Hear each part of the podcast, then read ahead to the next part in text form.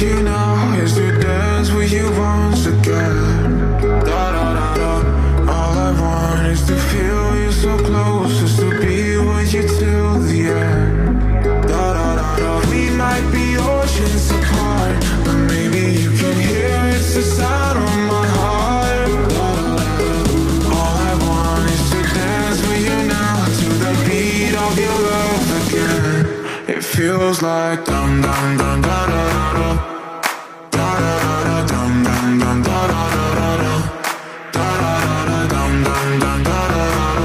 2 de outubro de 2022. Muito bom dia! It feels like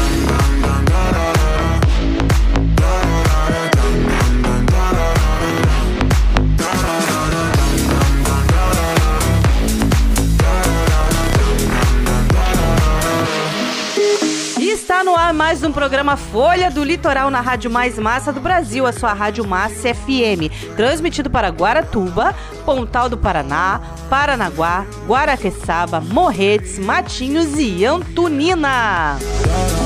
We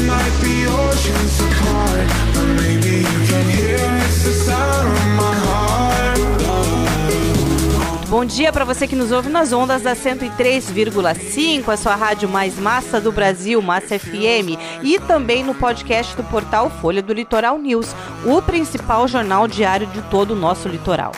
Eu não sou o Paulo Henrique, eu sou Ana Paula Scardi, mas eu também tô todos os domingos aqui juntinho com o Paulo com as séries Martins, com vocês passando a limpo as principais manchetes, os principais acontecimentos da semana de forma descontraída e com informação de muita qualidade.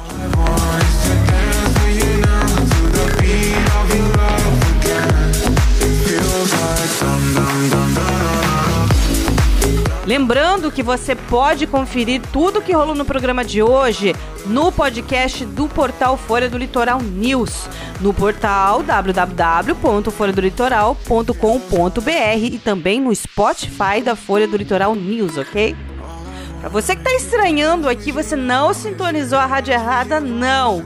Você está em 103,5, sua rádio Massa FM. E hoje, infelizmente, o programa tá um pouco diferente, tá, pessoal? O Paulo, infelizmente, está hospitalizado. Ele tá bem, tá tudo certinho com ele, mas ele tá hospitalizado. Mas se Deus quiser, no próximo domingo, ele já estará aqui no programa, já estará conosco, com a mesma alegria, com o mesmo amor que ele sempre faz esse programa para vocês. Ok? Então agora bora lá, vamos começar o programa? E comigo na bancada, a comunicadora Séries Martins. Bom dia, minha amiga Séries Martins. Olá, muito bom dia, Ana. Bom dia para o Paulinho também, que está hospitalizado, mas graças a Deus já está melhor. E se Deus quiser, na semana que vem já vai estar juntinho aqui com a gente. Fique ligadinho. Nosso programa Folha do Litoral está começando. Mais uma vez eu agradeço pelo carinho da sua audiência. Um ótimo domingo para você que ainda não votou. Vote com consciência, cumpra o seu dever de cidadão, para que a gente possa, a partir desta segunda-feira, ter uma expectativa de um país melhor. Bom dia, gente. Feliz domingo. A minha rádio é massa, estamos no ar.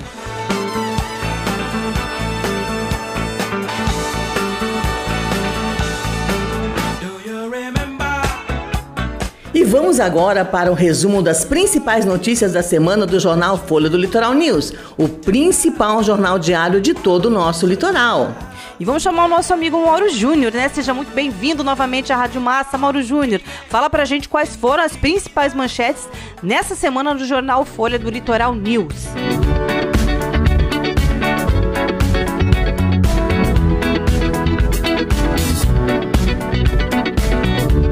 Bom dia, Séries Martins, bom dia, Ana, bom dia, Paulo Oliveira. Bom dia para você que acompanha o programa Folha do Litoral News aqui na Massa FM. Hoje é domingo, dia 2 de outubro, festa da democracia. Para você, eleitor parnanguara, não esqueça, as urnas abriram às 8 horas da manhã e seguem atendendo os eleitores, os locais de votação, até às 5 da tarde. É importante levar tudo anotado: os números dos candidatos a deputado federal e estadual, nessa ordem da votação. Começa com o deputado federal e depois o eleitor digita na urna eletrônica os números para deputado estadual, depois senador, governador e presidente, e aí confirma o seu voto na urna. Lembrando, verifique com antecedência o seu local de votação, a sessão eleitoral onde você vai digitar o seu voto. Paranaguá tem 304 sessões eleitorais em 44 locais e são aptos a votar hoje, dia 2 de outubro, 105.103 eleitores. O maior local de votação de Paranaguá é a Escola Estadual Cidália Rebelo Gomes, na Ilha dos Valadares, no bairro Vila Bela. Nesta escola votam 5.510 eleitores. E o menor local de votação aqui da nossa cidade é a Escola Rural Municipal Luiz Andreoli, no Morro Inglês, com 104 eleitores. Portanto, aproveite o domingo e digite o seu voto na urna eletrônica. Leve a cola. É importante levar tudo anotado. São quatro números para deputado federal, cinco números para deputado estadual, três números para senador e dois números para o governador e dois números para o presidente da República. A cobertura completa da eleição 2022 para presidente, governador, senador e deputados você acompanha também pelo site da Folha do Litoral News. Digite www.folhadolitoral.com.br ou ao longo do dia na nossa fanpage. Um bom domingo a todos, boa eleição, com muita calma e muita tranquilidade.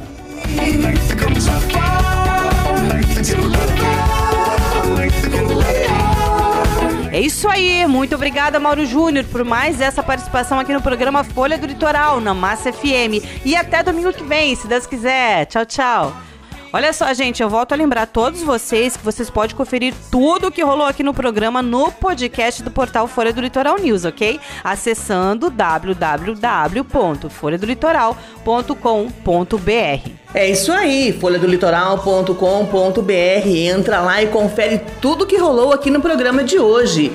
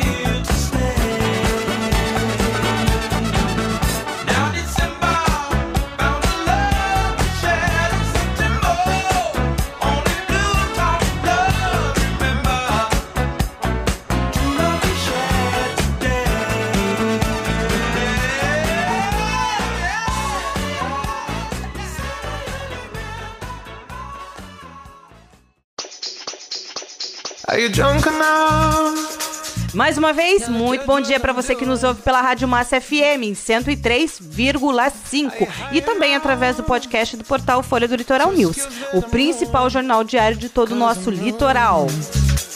Is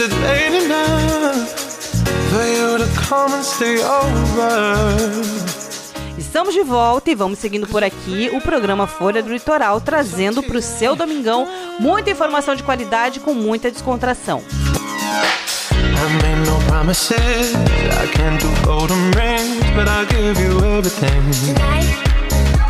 Agora bora pro nosso giro pelo litoral mais lindo do Brasil, o nosso litoral paranaense, não é verdade? Com os nossos correspondentes. Bora lá. E aí, séries? E para deixar a gente bem informado sobre as notícias da nossa bela Antonina, eu chamo ele, Marcelo Gomes. Bom dia, Marcelo.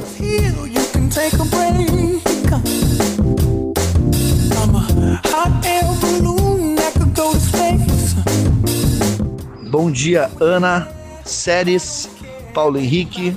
Bom dia a todos os ouvintes da Rádio Massa FM que estão ligados no programa Folha do Litoral. Aqui é Marcelo Gomes e estou falando de Antonina, uma das cidades mais lindas do litoral sul do Brasil.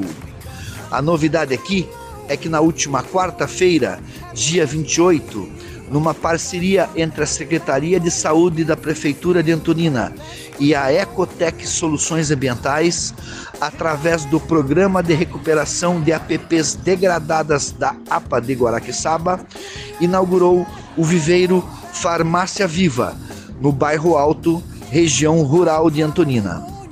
O programa Farmácia Viva visa a produção e distribuição de plantas medicinais e fitoterápicos, plantas para uso terapêutico, para a comunidade, promovendo acesso aos medicamentos de origem vegetal baseados em padrões técnicos e científicos de qualidade, garantindo toda a segurança à população que fará uso destes produtos.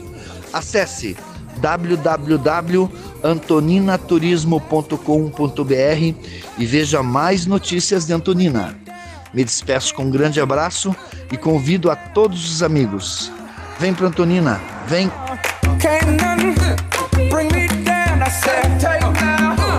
E de Pontal do Paraná vai falar com a gente a nossa amiga Carmen Moura. Bom dia, Carmen. Seja mais uma vez bem-vinda ao programa.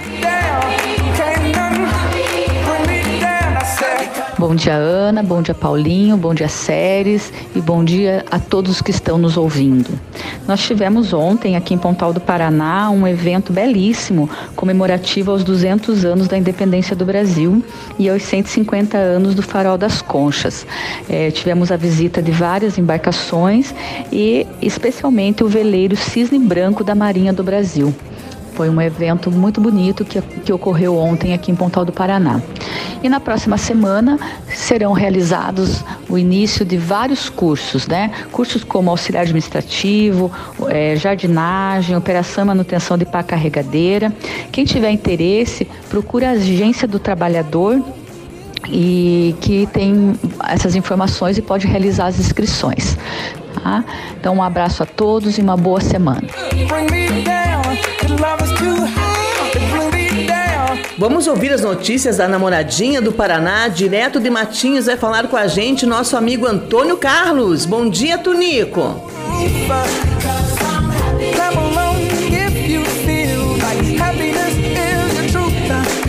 Bom dia, Ana. Bom dia, Séries. Paulo Henrique, meu amigo. Bom dia. Bom dia a todos que estão aí ligadinhos na Massa FM. Estou aqui mais uma vez com vocês trazendo aqui as informações do Matinhos e também ligado no programa Folha do Litoral.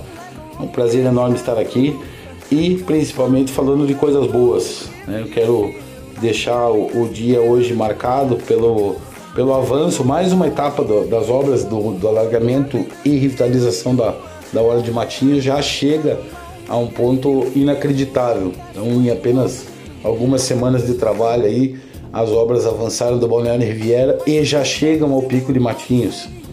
E é coisa mais linda de se ver aí é, essa frente de trabalho é, que avança muito rápido, sem parar, é dia, noite, final de semana. Um parabéns a todos os envolvidos aí, porque dá gosto de a gente ver é, uma frente de trabalho tão organizada e tão, é, vamos dizer assim, que sabe o que está fazendo. Um, parabéns a todos. E temos também que é, alertar a população que é, nesse trecho entre o Riviera e o Pico de Matinhos a praia está interditada é, para, para uso recreativo e também para a prática do surf. Então é, a gente pede paciência aí aos surfistas, aos usuários da praia, aos turistas que vêm nos visitar, que nesse trecho a praia está provavelmente aí por uns próximos 10 dias interditada é, por uma questão óbvia de segurança, né, para que todos é, possam estar aqui em Matinhos, mas com a devida segurança. Então, uma preocupação muito grande aí do, do consórcio Sambaqui é, é essa, essa parte da segurança, tanto com a população quanto com os visitantes, né?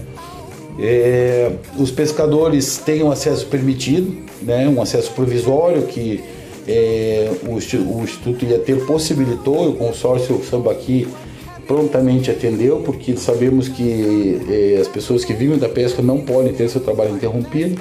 Então foi criado um, um caminho alternativo e provisório com toda a segurança os pescadores para os seus barcos. É, quero só relembrar aqui que é uma obra de um investimento altíssimo aí, praticamente 315 milhões de reais, é, que já chega a um ponto aí é, inacreditável, né? Já são 4,5 km dos balneários, uma faixa de 100 metros de areia mais larga. Então, 1 milhão e 700 mil metros cúbicos de areia já foram depositados apenas nos balneários. É, o lado de, de Matinhos Caiobá, que teve já o alagamento re, re, realizado em, em, uma área de 1,8 quilômetros, 1 milhão de, de, metros cúbicos de areia já depositados e essa sim a praia já está liberada para utilização pública em geral. É, investimentos que como esse, é, eles não se referem apenas ao engordamento, mas sim a uma série de intervenções na engorda. É, tanto a engorda da areia, quanto o, os aterros hidráulicos, estruturas marítimas é, semi-rígidas, é, obras de canais de macro e micro drenagem, a revitalização urbanística da praia e do calçadão, com o plantio de espécies nativas e onde também é, serão realizadas melhorias de pavimentação asfáltica e recuperação das vias. Então fica aqui uma, uma breve atualização. Venham visitar a nossa obra aqui, vale a pena é, é algo é, grandioso que, é, visto aos olhos humanos, chega a, a brilhar. Um bom domingo a todos vocês. Deixo aqui um grande abraço e uma excelente semana.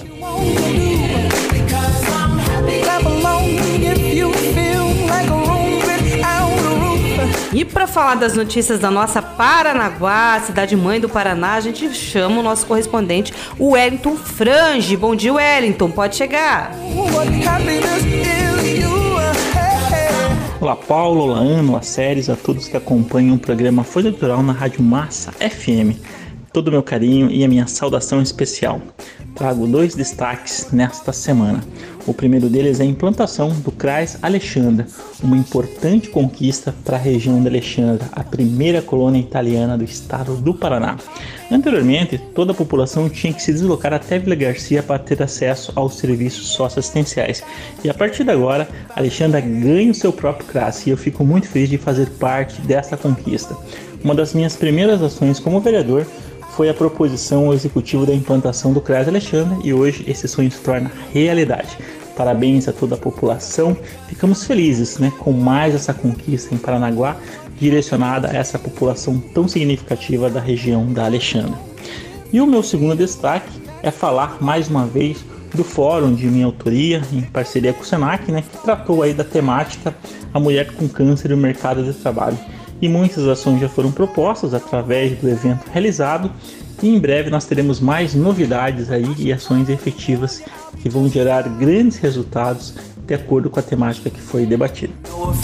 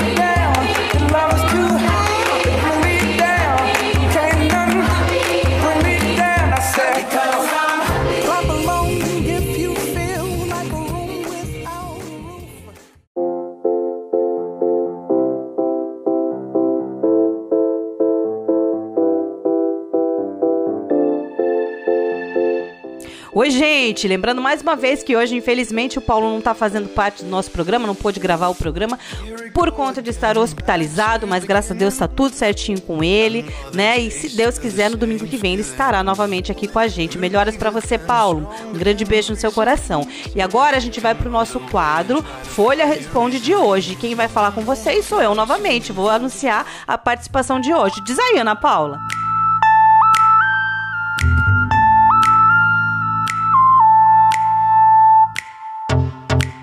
Participação de hoje vem lá da cidade de Guaratuba, do Alessandro Costa, que diz: Meses atrás eu tentei comprar uma bicicleta ergométrica através da plataforma Amazon e aparentemente consegui efetuar a compra. Porém, dois dias depois eu recebi um e-mail da Amazon dizendo que por problemas com o fornecedor essa compra foi cancelada e não deram maiores explicações. Quando eu procurei saber o porquê do cancelamento, um canal chamado Via Varejo entrou em contato via WhatsApp dizendo que era a loja responsável pela venda dentro da Amazon e que havia resolvido o problema interno que eles tiveram e se eu ainda tinha interesse no produto, que poderíamos continuar atendimento por ali mesmo e que inclusive por ali eu não pagaria taxa de frete que foi anunciada lá na plataforma da Amazon. A moça, sempre muito atenciosa, respondeu a todas as minhas dúvidas, me mandou um boleto e o resultado foi que eu caí num golpe. Eu reclamei, eu denunciei em algumas plataformas, denunciei os perfis da loja nas redes sociais, mas eu não tive êxito nenhum. Inclusive, até tentei ver se a Polícia Civil e a Polícia Federal possuíam algum canal direto ou alguma plataforma que pudesse me ajudar em nada, não encontrei nada. Eu gostaria de saber se em casos como esse, quais as medidas que a gente deve tomar. Eu sei que o dinheiro eu não recupero mais, mas poxa, para que esses vagabundos pelo menos tivessem alguma punição. Até quando isso? E continuam anunciando na Amazon para lesar ainda mais gente. Complicado, hein?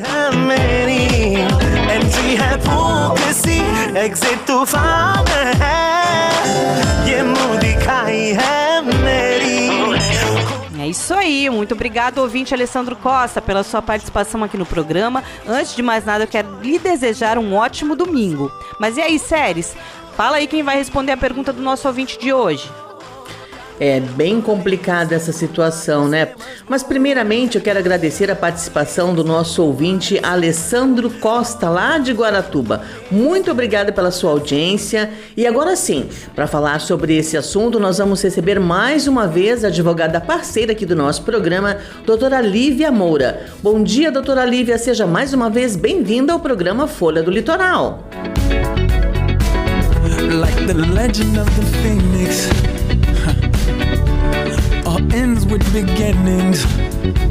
Bom dia, Paulo. Bom dia, Ana. Bom dia, Séries. Bom dia a todos os ouvintes. Respondendo ao ouvinte.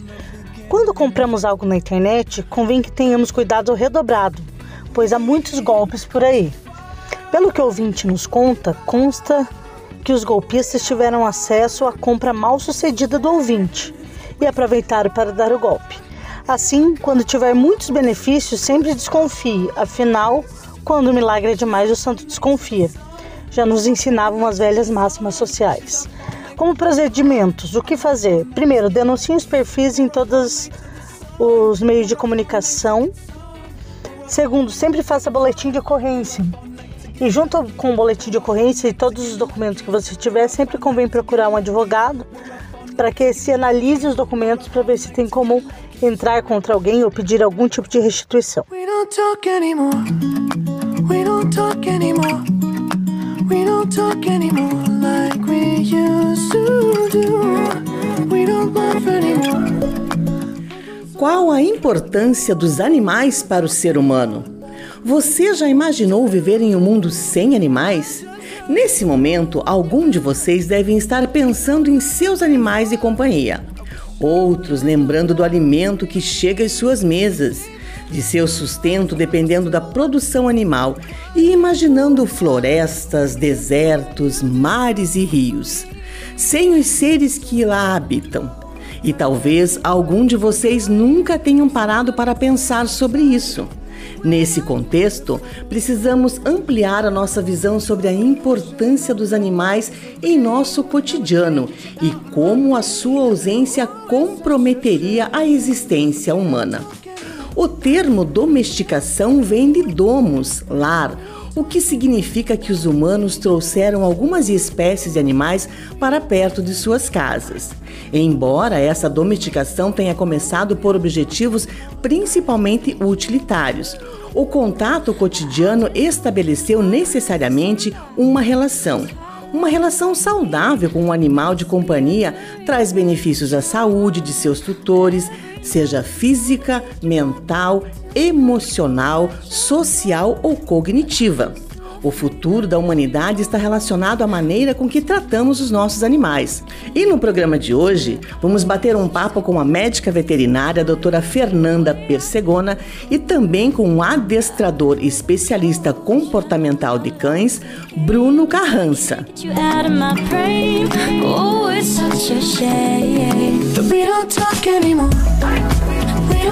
Anymore. We don't talk anymore like we you.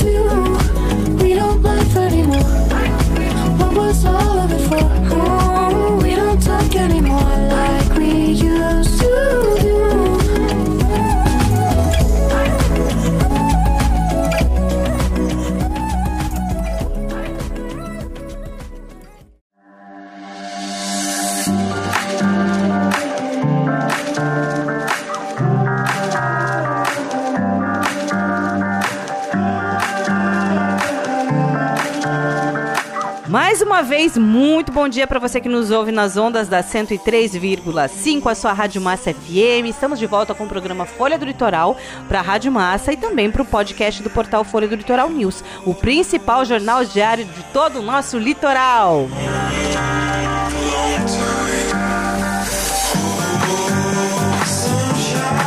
Lembrando que você também pode ouvir tudo que rolou por aqui no programa de hoje amanhã em www.folhadolitoral.com.br, viu?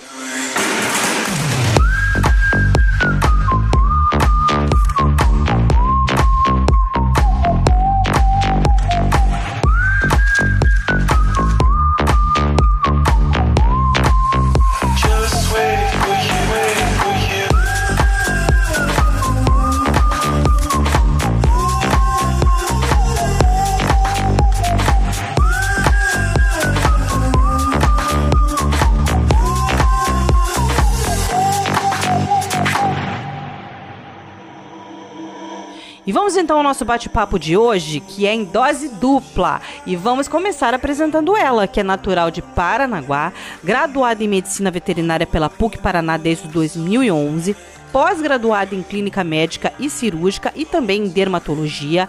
Além disso, ela possui especialização em medicina veterinária preventiva e é proprietária da clínica veterinária Pelos e Patas. Hoje estamos recebendo em nosso estúdio a filha da dona Gilda e do Dr. Mário Persegona, a médica veterinária Fernanda Mendes Persegona. E para completar o time, eu vou anunciar ele, que também é natural de Paranaguá, é casado com a Glice, pai da Júlia e também dos pets Sofia, Darwin e Thor. Adestrador de cães formado pelo sistema Ciborgue de ensino pela Iron Dog, com sede em Itanhaém, São Paulo. Possui também a formação em mentoria Leaders, curso de especialização e empreendedorismo para profissionais da área comportamental canina.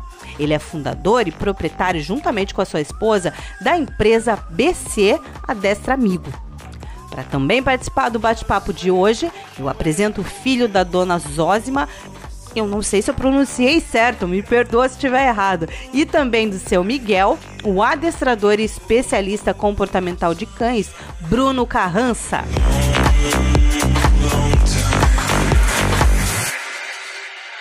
Primeiramente, muito bom dia, Fernanda e Bruno. Quero dizer que estamos muito felizes em recebê-los aqui no programa. Muito obrigada por vocês aceitarem o nosso convite. Eu tenho certeza que será um bate-papo muito interessante e importante também, não só para os cidadãos de Paranaguá, como também de toda a nossa população do litoral paranaense. Já que o assunto ao qual vamos abordar hoje aqui no programa, eu sei que é do interesse de muita gente, inclusive do meu. Sejam muito bem-vindos à Rádio Massa FM e ao portal Folha do Litoral News. Bom dia! Olá, bom dia, Paulo, Ana, Séries. Muito obrigado pelo convite, né, por estar aqui com vocês. É um programa é, muito importante, né? Vem aí a gente vai poder bater um papo bem bacana, vai ser muito legal. Então eu nasci em Paranaguá, né? É, estudei aqui até o terceirão e daí depois eu fui para Curitiba fazer faculdade. Aí só fiz a faculdade lá e logo voltei para cá né? Aqui eu estabeleci, montei uma clínica e tô aí até hoje. Uhum. É basicamente isso. Bruno. Olá, bom dia, obrigado pelo convite, né? agradeço aí, vamos bater esse papo. Doutora, já agradeceu a todos e seguindo, falar um pouco. Minha trajetória é um pouco mais comprida. Eu né, me mudei bastante, estudei, comecei aqui em Paranaguá, sou nascido em Paranaguá, mas meu pai sempre trabalhou envolvido ao porto, então por isso eu mudei bastante. Já morei na Bahia, em Vitória, no Espírito Santo, em algumas cidades aí eu já, já passei, só que sempre teve essa cultura na cabeça dele. Meu pai sempre foi um pouco mais velho, então era isso, estudar e trabalhar. Se não era estudar, era trabalhar. E me engrenou cedo no trabalho. Só que eu nunca quis trabalho, nunca quis trabalhar para os outros, sempre quis algo para mim e queria fazer algo que eu pudesse ajudar mais, né, fazer as pessoas entender um pouco mais disso e sempre tive essa convivência com cães. Desde sempre ele criando cães, eu cedo já aprendi com pinchers, uma raça que muita gente ou ama ou odeia, e eu sabia a primeira coisa que eu aprendi a fazer foi cortar a caldinha do, dos bichinhos, tadinho. Hoje não pode mais, não façam mais isso. E desde então eu sempre tive, tive Doberman, daí, mas nunca ligado na questão comportamental. Até que eu consegui chegar na Pitbull que eu tanto queria. E daí sim, comecei a ver os problemas comportamentais. Saí da empresa, trabalhava no porto durante 10 anos, não aguentava mais isso, essa vida. Saí da, da empresa em 2018 e fui embora para Santos. Em Santos comecei a ver várias pessoas com as mesmas dificuldades que eu com a Pitbull em apartamento, tendo problema comportamental, e fui chamar um profissional. Quando dei de cara com o profissional, fui ver e falei, eu quero fazer isso. Comecei a ajudar amigos e daí foi a ideia de fazer os cursos e começar nisso como uma, algo profissional e fazendo algo que eu amava, que se torna muito mais fácil. Mas com, com que idade você saiu pela primeira vez aqui de Paranaguá, Bruno? A primeira vez que eu saí de Paranaguá foi com sete anos. Sete, voltou depois? Sete anos, voltei com sete, voltei com uns nove anos. Uhum. Daí fiquei aí mais ou menos até os 12 anos. Daí saí novamente. Daí fui para Vitória, no Espírito Santo, com aproximadamente 12. Aí fui voltar aí sete anos depois. Uhum. Aí fui, voltei pro estado de São Paulo. Aí estado de São Paulo voltei para Campo Largo, próximo Curitiba. De Campo Largo fui estudar em Maringá. Daí comecei zootecnia, porém não terminei. Uhum. Lá na frente, daí voltei novamente para Campo Largo, comecei educação física, também não terminei. Nunca foi muito fácil ficar dentro de uma sala. Eu estudar ou eu trabalhar em um escritório, nunca conseguia ficar quieto. Sim, era banheiro, era, era café, não uhum. dava. E daí eu comecei a trabalhar no porto e não era escritório, era em navios, uhum. Né? Controle de carga, inspeção, então eu consegui ali me achar e ficar muito tempo. Só que não era para mim que eu trabalhava, era para as outras pessoas. E isso incomodava porque eu não tinha hora, não uhum. tinha festas, não tinha Natal, não tinha Ano Novo. Uhum. É, chamou, tinha que trabalhar. Mandou viajar, eu tinha que ir. Numa das últimas viagens eu cheguei a ficar 45, 50 dias fora. Nossa. Então isso era muito desgastante. Até que, por outros motivos também, eu peguei e resolvi sair da empresa, buscando outros empregos, porém, nunca é fácil. E daí eu queria fazer algo para mim. Uhum. E foi quando deu o estalo, comecei a cuidar do, da Pitbull. A doutora conhece a dificuldade que é a, o serzinho, ela tem o, outros problemas de saúde também. E daí foi através dela que começou, e apoio de familiares também, que bacana.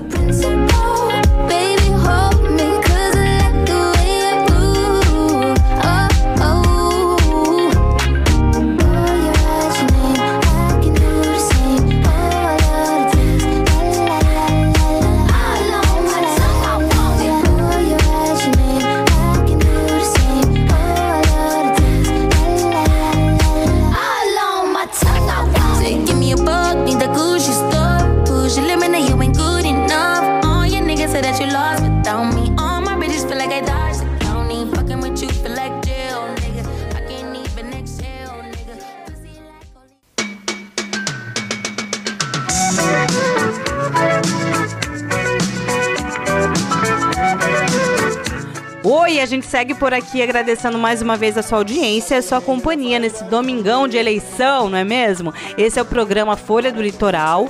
para a Rádio Massa FM e também para o podcast do portal Folha do Litoral News, o principal jornal diário de todo o nosso litoral.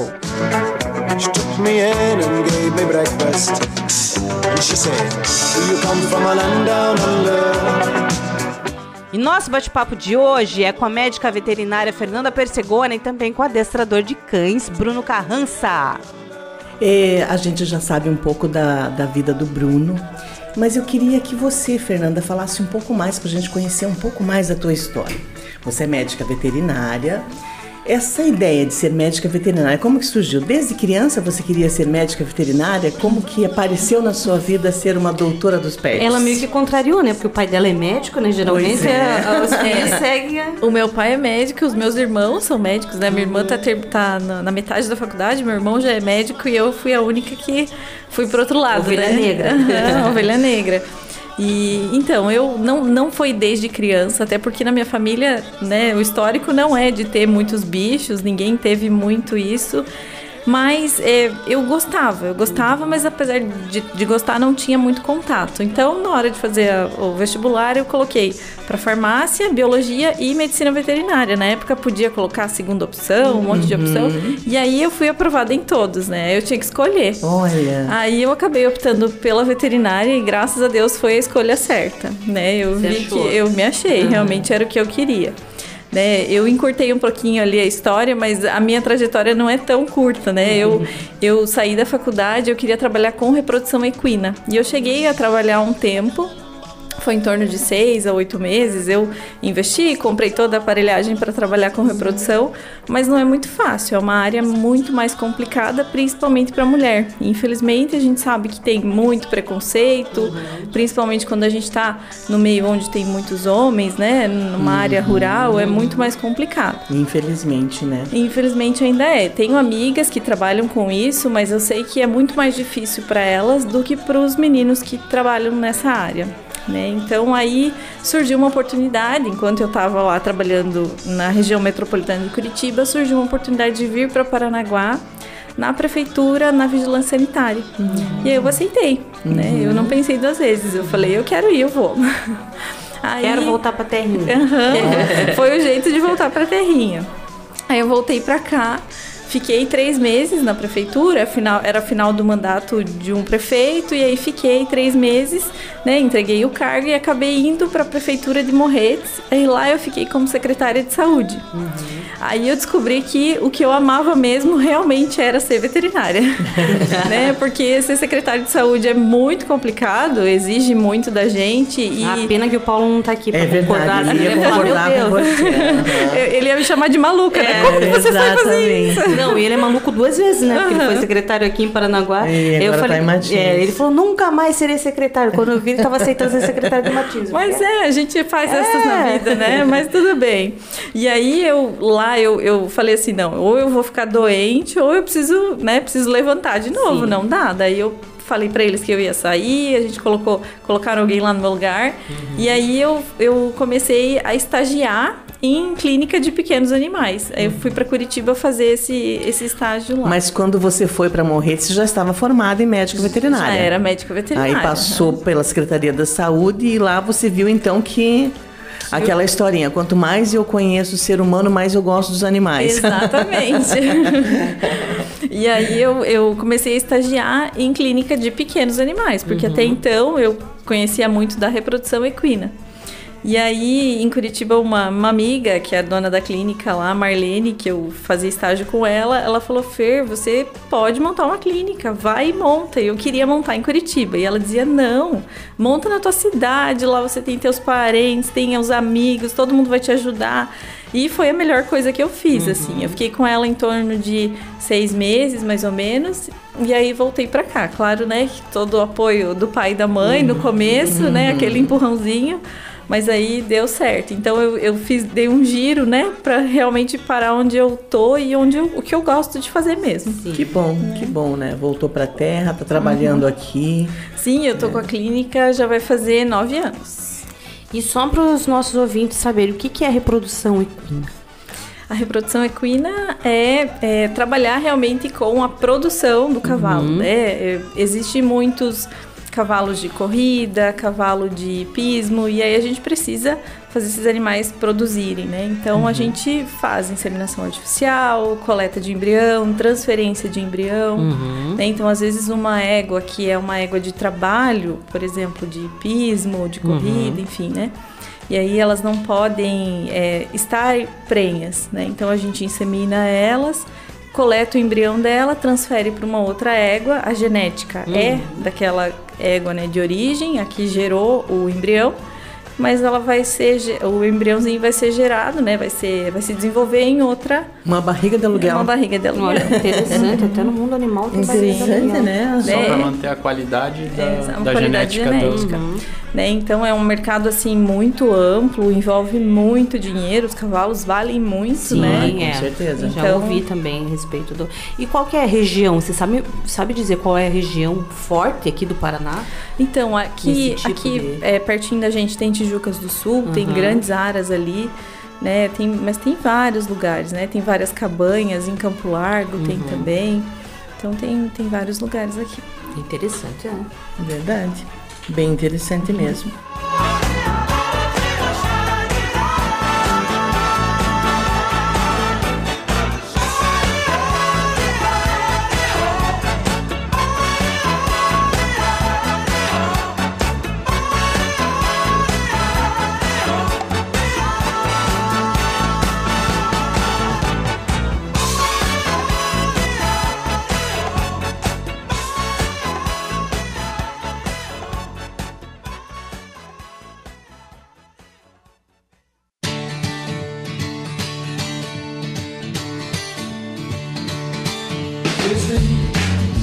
Mais uma vez, muito bom dia para você que nos ouve nas ondas da 103,5, a sua Rádio Massa FM. Estamos de volta com o programa Folha do Litoral para a Rádio Massa e também para o podcast do portal Folha do Litoral News, o principal jornal diário de todo o nosso litoral.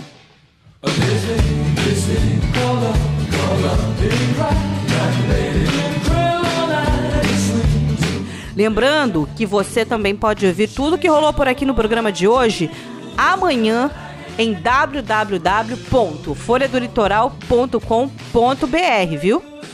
E nosso bate-papo de hoje é em dose dupla, com a médica veterinária doutora Fernanda Persegona e também com o adestrador Bruno Carrança.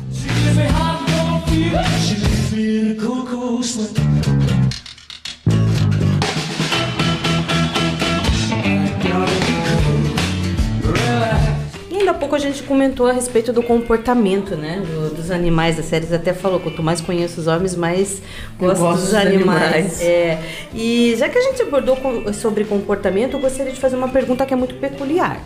É, eu, particularmente, sou uma pessoa que acredita demais no poder da transformação que os animais exercem sobre nós, né? É, eu nunca estudei a fundo sobre isso, mas eu já li muita coisa a respeito, até mesmo da ligação espiritual que eles têm, os nossos pets têm com a gente, né, principalmente. Eu gostaria que vocês falassem um pouco sobre a opinião de cada um, que cada um tem disso, assim.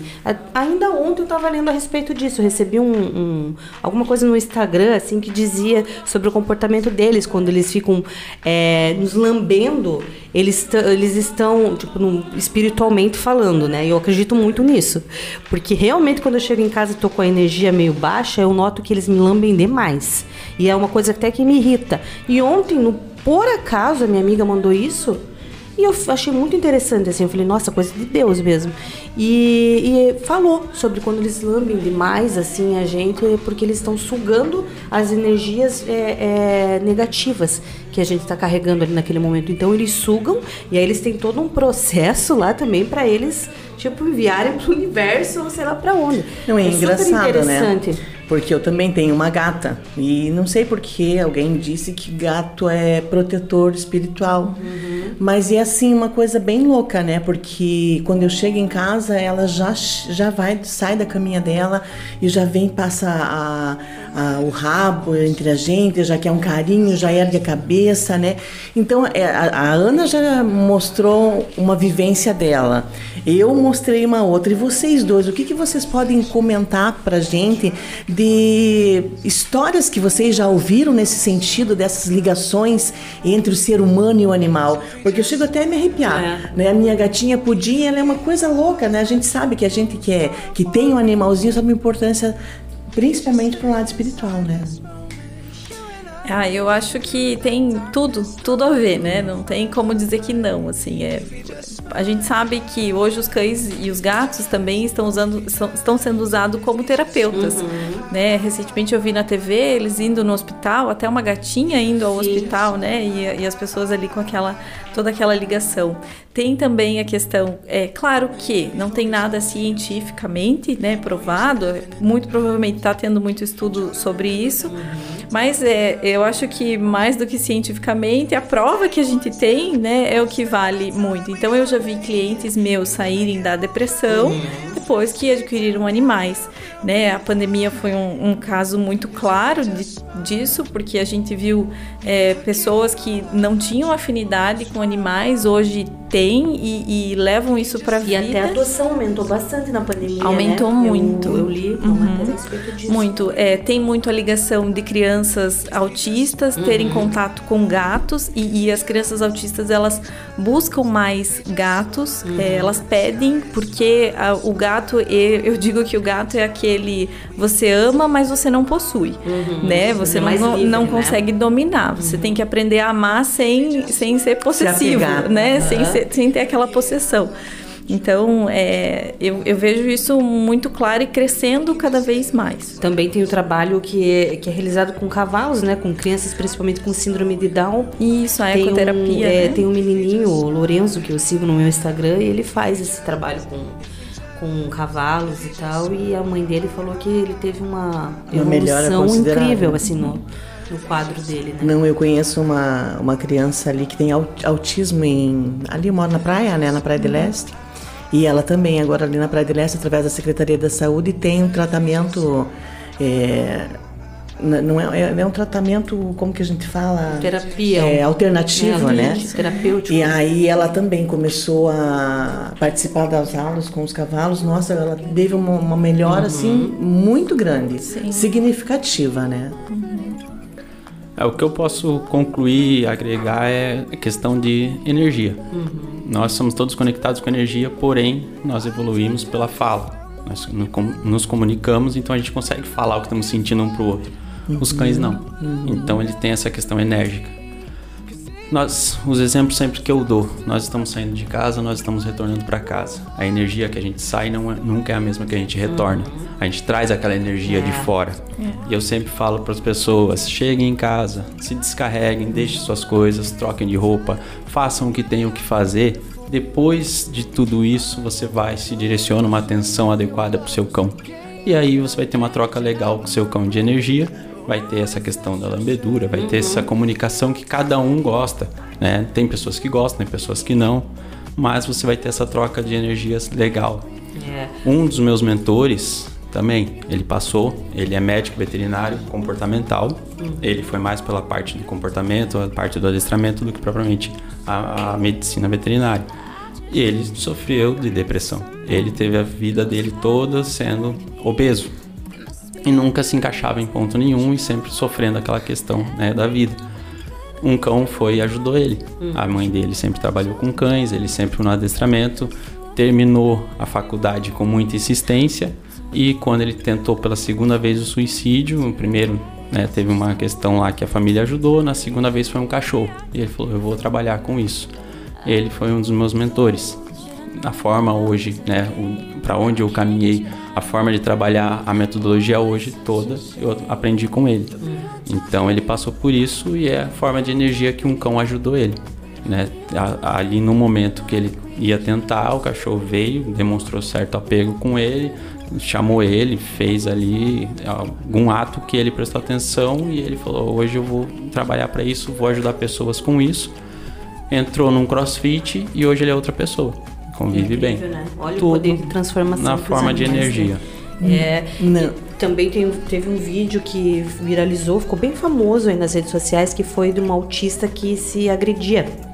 E aí, é, é, enfim, era um Golden Retriever que na hora que ela começava a se agredir, ele se colocava assim entre o braço dela para abraçar ela, para que ela meio que agredisse ele, entendeu? E não Uhum. agredisse ela mesmo. Incrível, assim, nossa, até, até choro vendo essas coisas, sabe? De tão. Não é, aí a gente começa a falar em animais, sempre lembra de alguma coisa, né? O meu marido faleceu com câncer nos ossos, sabe? Ele sofreu muito.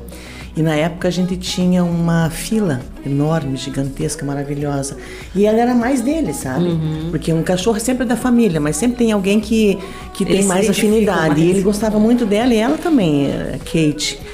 E aí passou uns quatro meses depois do falecimento dela, ela foi caindo, caindo, ela não ficou com câncer nos ossos. Talvez Nossa. essa ligação nem seja, como a senhora falou, né? É, não- nada cientificamente comprovado. Mas ela acabou ficando muito triste e acabou falecendo da mesma doença dele, né? Uma coisa bem triste até para para eu me lembrar, mas enfim, é, são histórias de animais, né? É, eu também já, já presenciei alguns casos como esse, assim, animais que têm a mesma doença que os tutores, né? Então, é, coisa, em, né? algum, em alguma fase da vida coincide ali as doenças, né? Um problema renal do, do dono no cachorrinho e vice-versa, né? Então, a gente vê, assim, muito clara essa ligação, né? E, e não, não é à toa que o pessoal comenta, né? A gente também comenta que os cães estão ali para neutralizar algumas energias e absorver algumas Algumas, energias, é né? Que então talvez era para ser pior pro humano e o cãozinho tá ali absorvendo, né? O que... Ai, digo mais, digo que absorvem a nossa. A nossa. Esqueci a palavra agora. Mau humor? Não, personalidade. A nossa Ah, personalidade. É, diz que lá o em casa tem cachorro é a dois. personalidade do dono, né? Então, lá em casa tem dois. Ringo sou eu. É. O maluco que chega dando oi pra todo mundo, paz e amor. Ozzy é o Alex. Acorda mal-humorado, baixinho, invocado. Sempre a personalidade do cão Sempre- vai ser bem próxima do seu na- dono. Esse dono que o cão tem mais Sempre ligação. na dele, Tem é mesmo. incrível. Quando você falou do pincher, eu tive uma pincher que eu adorava, sabe? Ela era totalmente assim, que nem eu, hiperativa.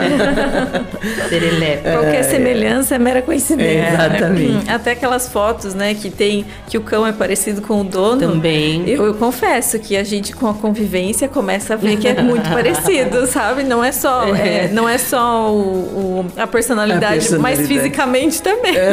Não, a minha É. gata, a minha gata já tá velhinha, que nem eu, já somos clássicas, eu e a Pudim. então eu já digo que ela é bem parecida comigo. A- Ela vai pra cama, ela só levanta quando eu levanto, sabe? Adoro uma cama preguiçosa. Pudim e eu, a mesma personalidade.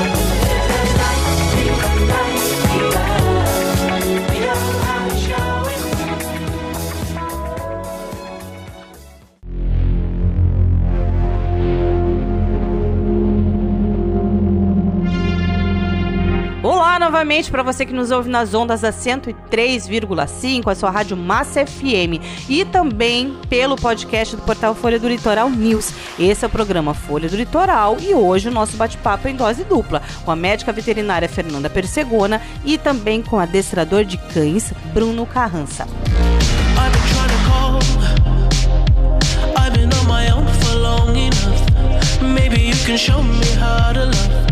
Maybe. Mas, doutora, vamos falar um pouquinho de outras coisas, né? Aqui, a gente vai continuar falando de animais. Mas, geralmente, quando a gente fala em veterinário, a gente pensa em cão e gato, certo? Certo. Hoje em dia, existem muitos outros animais bem diferentes que também são animais de estimação. A senhora atende, além dos cavalos, que a senhora já falou, dos cães e gatos, algum outro animal diferente vai para a clínica? Então, é, não atendo, mas é, hoje em dia tem realmente muito, né? O pessoal aí tem muito coelhinho em casa, tartaruga, igu, tartaruga, iguana, é, vários tipos de animais, né? Ratinho, né? Hamster, Não, até cobra tem de estimação, cobra, né?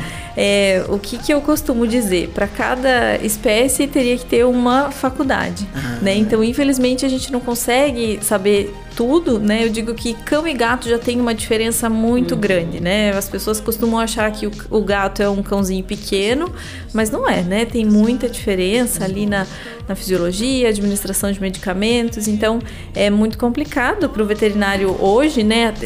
É, é muito diferente hoje do que antigamente, né? Antes é, a gente tinha um médico, por exemplo, né, que atendia A família to- a inteira. família inteira e sabia de tudo, né? Mas a gente sabe que hoje as especialidades estão cada vez mais evidentes na medicina humana e na medicina veterinária igualmente. Então Hum. hoje a gente tem veterinário só trabalhando com é, oftalmo, só trabalhando com dermato, com é, neuro, então tá tudo muito. Inclusive, você é dermatologista, né? Eu sou dermato. E dermato é, é, é só para cães e gatos ou então, abrange outros É, animais? a, a- a, pós-graduação que eu fiz foi específica para cães e gatos, mas tem a para grandes animais também, né? Principalmente para os animais de elite, né? Não, não para os animais de corte, né? Como se fosse o, o gado de corte, mas assim para um cavalo existe sim.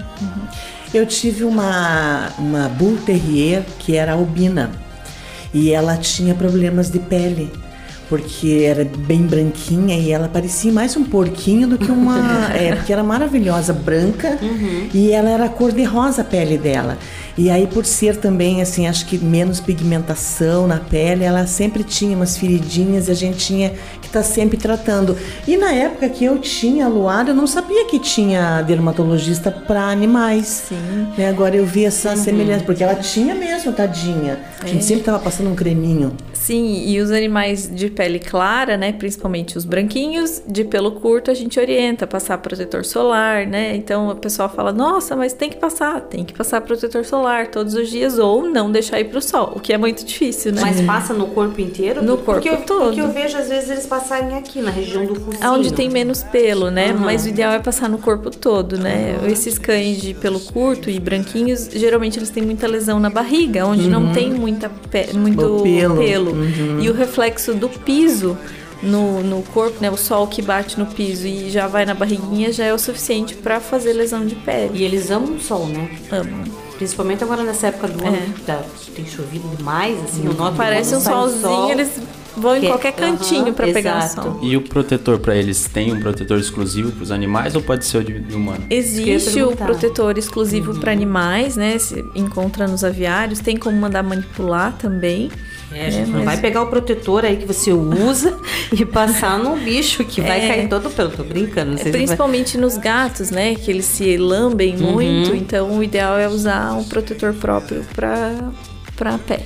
Bruno, você trabalha num espaço que é livre, com ao ar livre, precisa passar também protetor nos animais que você faz adestramento? Tenho, tenho protetor, passo, muitos Uhum. alguns na, na, na época aqui de verão, que é forte. Então a gente tem todo esse cuidado dos horários, cuidado com a, com a pata, né, no asfalto quente, tem que ter esse cuidado, né, os cães mais escuros, mais claros. Tenho a Pitbull, Pitbull, como Bull Terrier, esses cães de pelos mais curtos, eles vêm com grande probabilidade de ter deficiência da pele. Uhum. Então sempre tem que estar lá em contato com a doutora, porque a gente tem que ver o que está acontecendo. É uma falha de pelo, é um folículo que não está legal, tem que estar sempre tratando, sempre de olho, um banho especial, banho de tanto, tanto tempo, tem que saber tudo certo sobre cada raças e ali do seu pet, do seu filhinho. Você então tem uma parceria com a doutora Fernanda para poderem trabalhar junto com os animais. Temos. Uhum. Temos, temos aí, eu atendo os cães dela, ela atende os meus. É, eu na parte aí do gasto de energia, do bem-estar das pequenininhas dela. E eles atendem os meus filhos. Pois eu sei. Por isso que eu falei, vamos, quando a gente pensou em convidados, eu falei, vamos convidar a doutora Fernanda, que ela tem bastante coisa interessante pra falar, e eu também tenho algumas coisas pra perguntar. E Bruno, que também atende os meus filhos, que aguenta lá Ringo na creche, que chega enlouquecido lá na creche do. Meu Deus, me faz passar vergonha, enfim. Mas o Bruno já tá acostumado, já é adestrador do Ringo desde os quatro meses. Desde os quatro meses. E olha bem que Alex falou, o assunto de vocês hoje vai render uma pauta gigante, e é verdade. Não, e Alex, Alex, gente, Alex é nosso operador de áudio aqui. E aí ele falou assim, meu marido. e aí ele falou assim: Você não vai falar muito do Ringo e do Ozzy, porque se der corda pra você, você vai ficar falando só deles. Eu já te conheço, não foi sério? Foi, foi. Ele falou antes de vocês chegarem aqui. Eu falei, não, mas assim, impossível eu não falar deles. Lógico que eu vou falar, você acha que não? Um, um dos meus primeiros clientes foi o Ringo, Foi Ringo, em né? Paranaguá, logo que eu né? retornei. Ringo não passeava, E Ringo não saía. Ele do não saía. Uhum. Ele não saía de casa, ele não passeava. Daí ele começou a passear. E agora ele não quer mais saber de voltar pra Exato, casa. agora Agora é ele o quer sempre contrário. passear. O Bruno ainda falou, olha, vai acontecer o contrário na cabeça dele. Hoje ele não quer ir passear, porque ele não passava da esquina. Ele puxava pra voltar pra casa, ele não ia. E eu querendo, vai pro lado do aeroporto. A gente tentava puxar, mas lógico, né? Quando via que não dava, voltava pra casa. E aí conheci através das redes sociais e também perguntei, acho que cheguei a perguntar pra Fernanda, e Fernanda, e a Fernanda que é também veterinária dos meus filhos, já é também veterinária do filho da minha mãe, do caçula da minha mãe, do Lion, que é terrível. E aí, perguntando pra Fernanda, a Fernanda falou: Olha, tem o Bruno, me indicou o Bruno, e aí, graças a Deus, hoje em dia é o contrário. Hoje em dia, quando a gente leva pra passear, ele não quer voltar pra casa.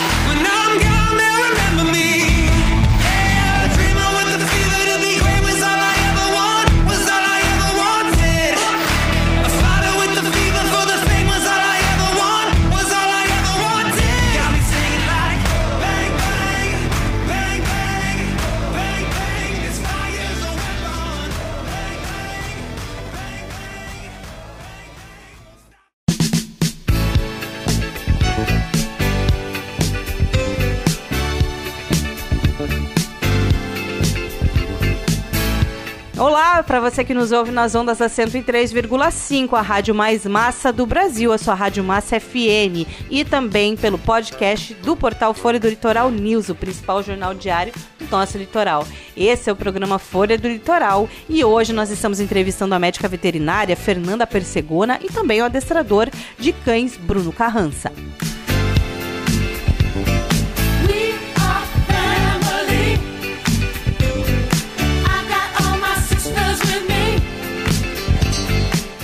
Bruno, falando em redes sociais agora, assim, é, é, redes sociais se tornou uma coisa muito comum, né? Se tornou uma coisa muito comum a gente assistir vídeo em Facebook, Instagram, até mesmo canais no YouTube que dedicam- dedicam-se né, a adestramento de animais. E assim, vou te falar uma coisa, com muita informação, às vezes é difícil a gente saber o que seguir. Até porque, como eu falei há pouco, cada cachorro tem a sua personalidade. Não é mesmo? Fala mais um pouco pra gente e pros nossos ouvintes como é esse trabalho de conhecer um animal e a partir daí trilhar o melhor caminho pra ele. Eu gosto muito de ver o animal, sentir ali o animal, né, a família. Eu entro na rotina da família, eu faço perguntas, questionamento. Tem muitas pessoas hoje atendem online. Eu atendimento online ainda não fiz, não comecei, porque assim, eu gosto de sentir isso mesmo. E pela tela ali, eu falando por vídeo, eu não consigo sentir isso. Mas eu já tive, o meu mentor mesmo faz isso, ele ensinou a fazer isso, ele fala que é uma é um leque legal para se fazer, eu não gosto. Eu gosto de ver ali o ambiente do cão, o espaço do cão, a forma como ele se alimenta, a forma como ele dorme, a água, onde ele faz as necessidades, onde a família quer que ele faça as necessidades, o que que ele tem, né, o acesso para destruição ou não destruição, o que que ele tem dos brinquedos, o tempo que a família tem a se dedicar. Eu gosto de ver tudo isso, conviver, é viver isso.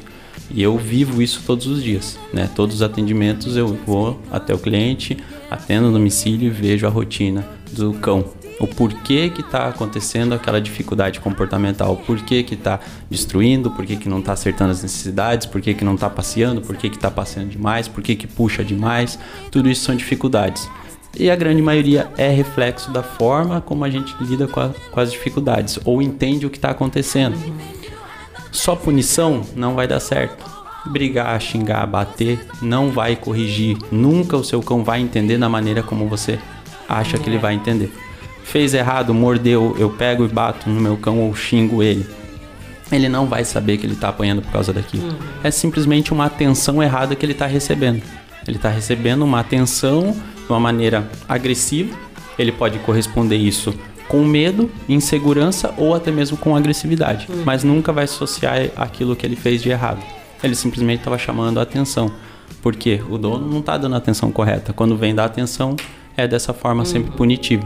Então aí que a gente vai corrigindo a, ao comportamento de cada um, né? E ensinando a cada dono como lidar com as situações em casa. E ainda tem muita gente que hoje pensa que cachorro é só para cuidar do quintal, né?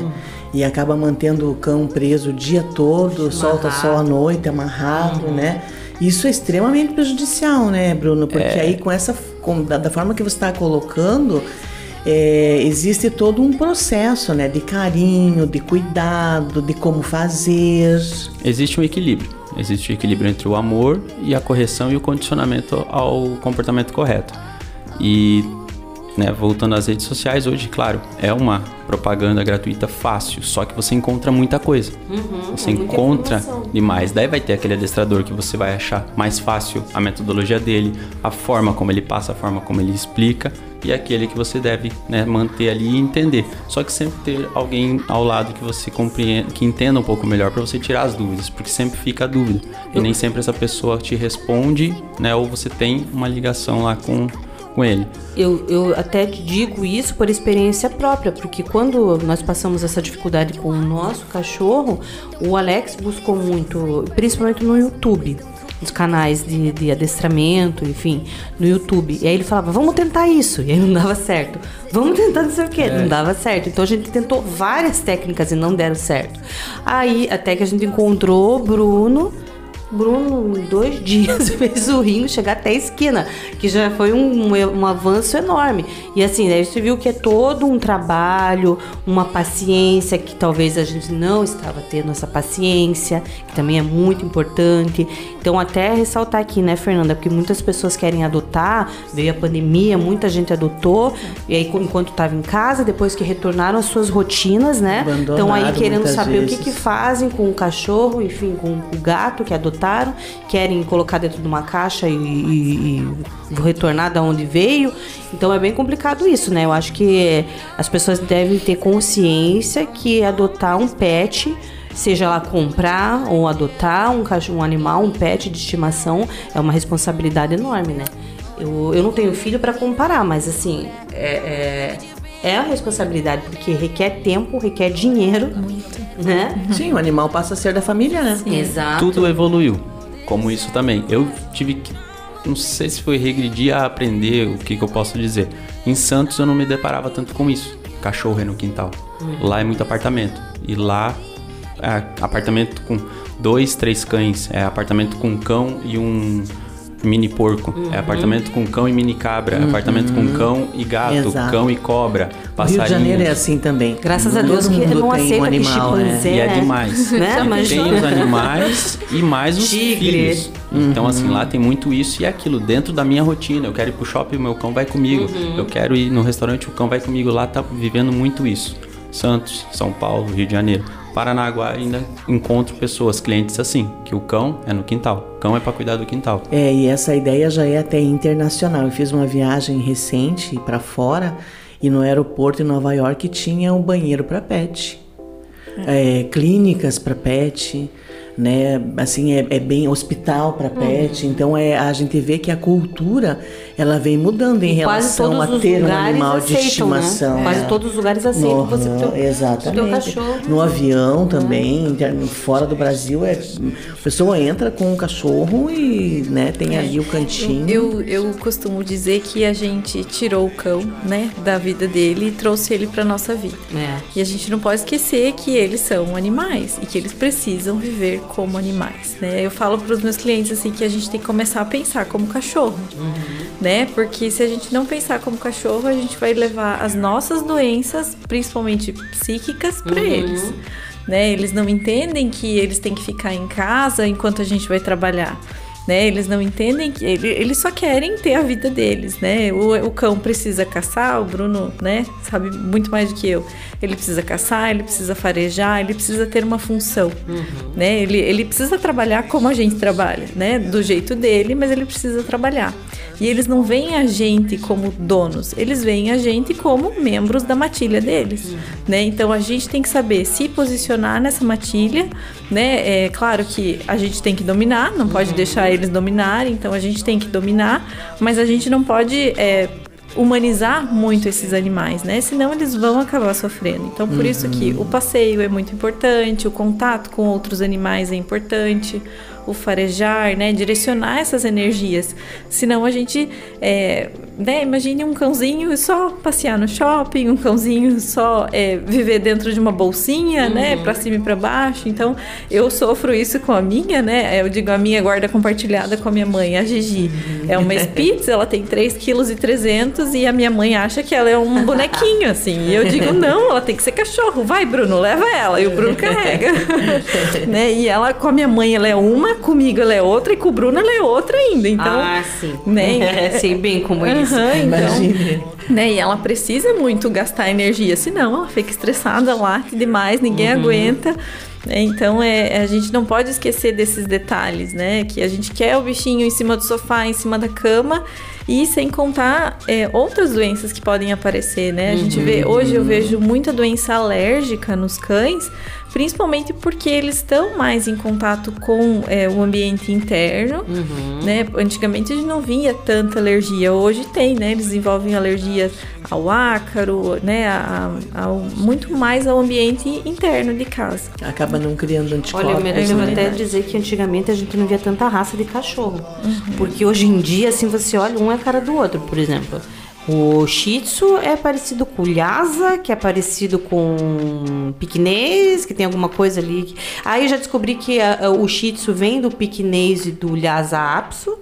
Aí cruzaram e, de- e- e- de- Enfim, na minha época era o vira-lata caramelo, Um o piquinês, piquinês, o pastor pincher, alemão, pastor o poodle, pastor alemão, acho que, sei lá, acho que se tinha É. 10 raças de cachorro era muito. E eu lembro Hoje em dia que tem uma infinidade. eu via muito nos jornais e revistas aquele cachorro inglês que é de caça, que ele ficava num porte esticado, assim, com o rabo para trás, coisa mais linda. Achava, não sei nem o nome daquele cachorro. É caçador é, inglês, pretão grande, que fica bem esticado, assim. Bom, Não existe mais. Entrou em extinção. Falar. Pretão, pretão Entrou em grande que extinção muita junto gente com fala e não se vê tanto mais são os Dobermans. Os Dobermans, é né? verdade. Mas um desses pode ser o Rhodesian, que é grandão também. Mas, Entrou em extinção junto com os dinossauros. é clássico. mas raças são, são muito assim. É, falam, né? Que é raças da moda. É, foi os Rottweilers, foi os Dobermans, foi os pastores. Hoje estamos aí com os Pitbulls, e que eram só Pitbulls tradicionais.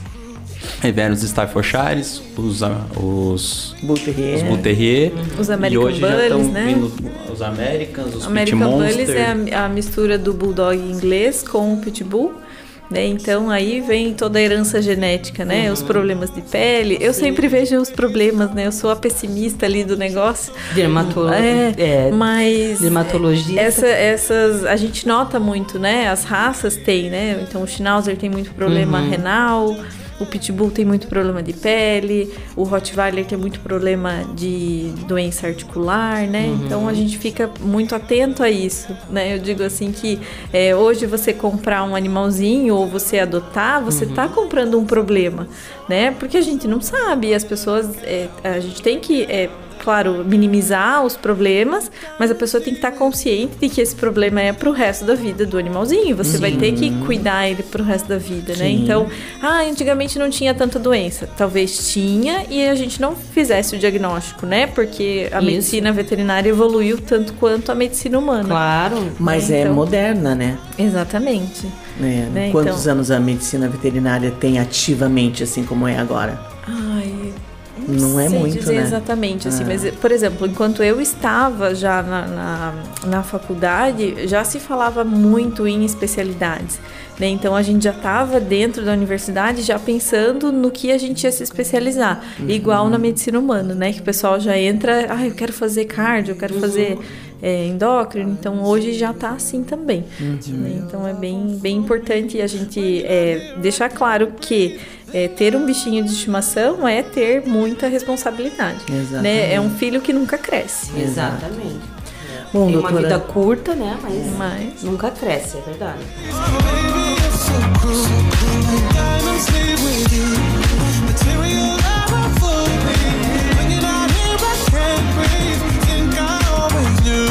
Like diamonds leave with you.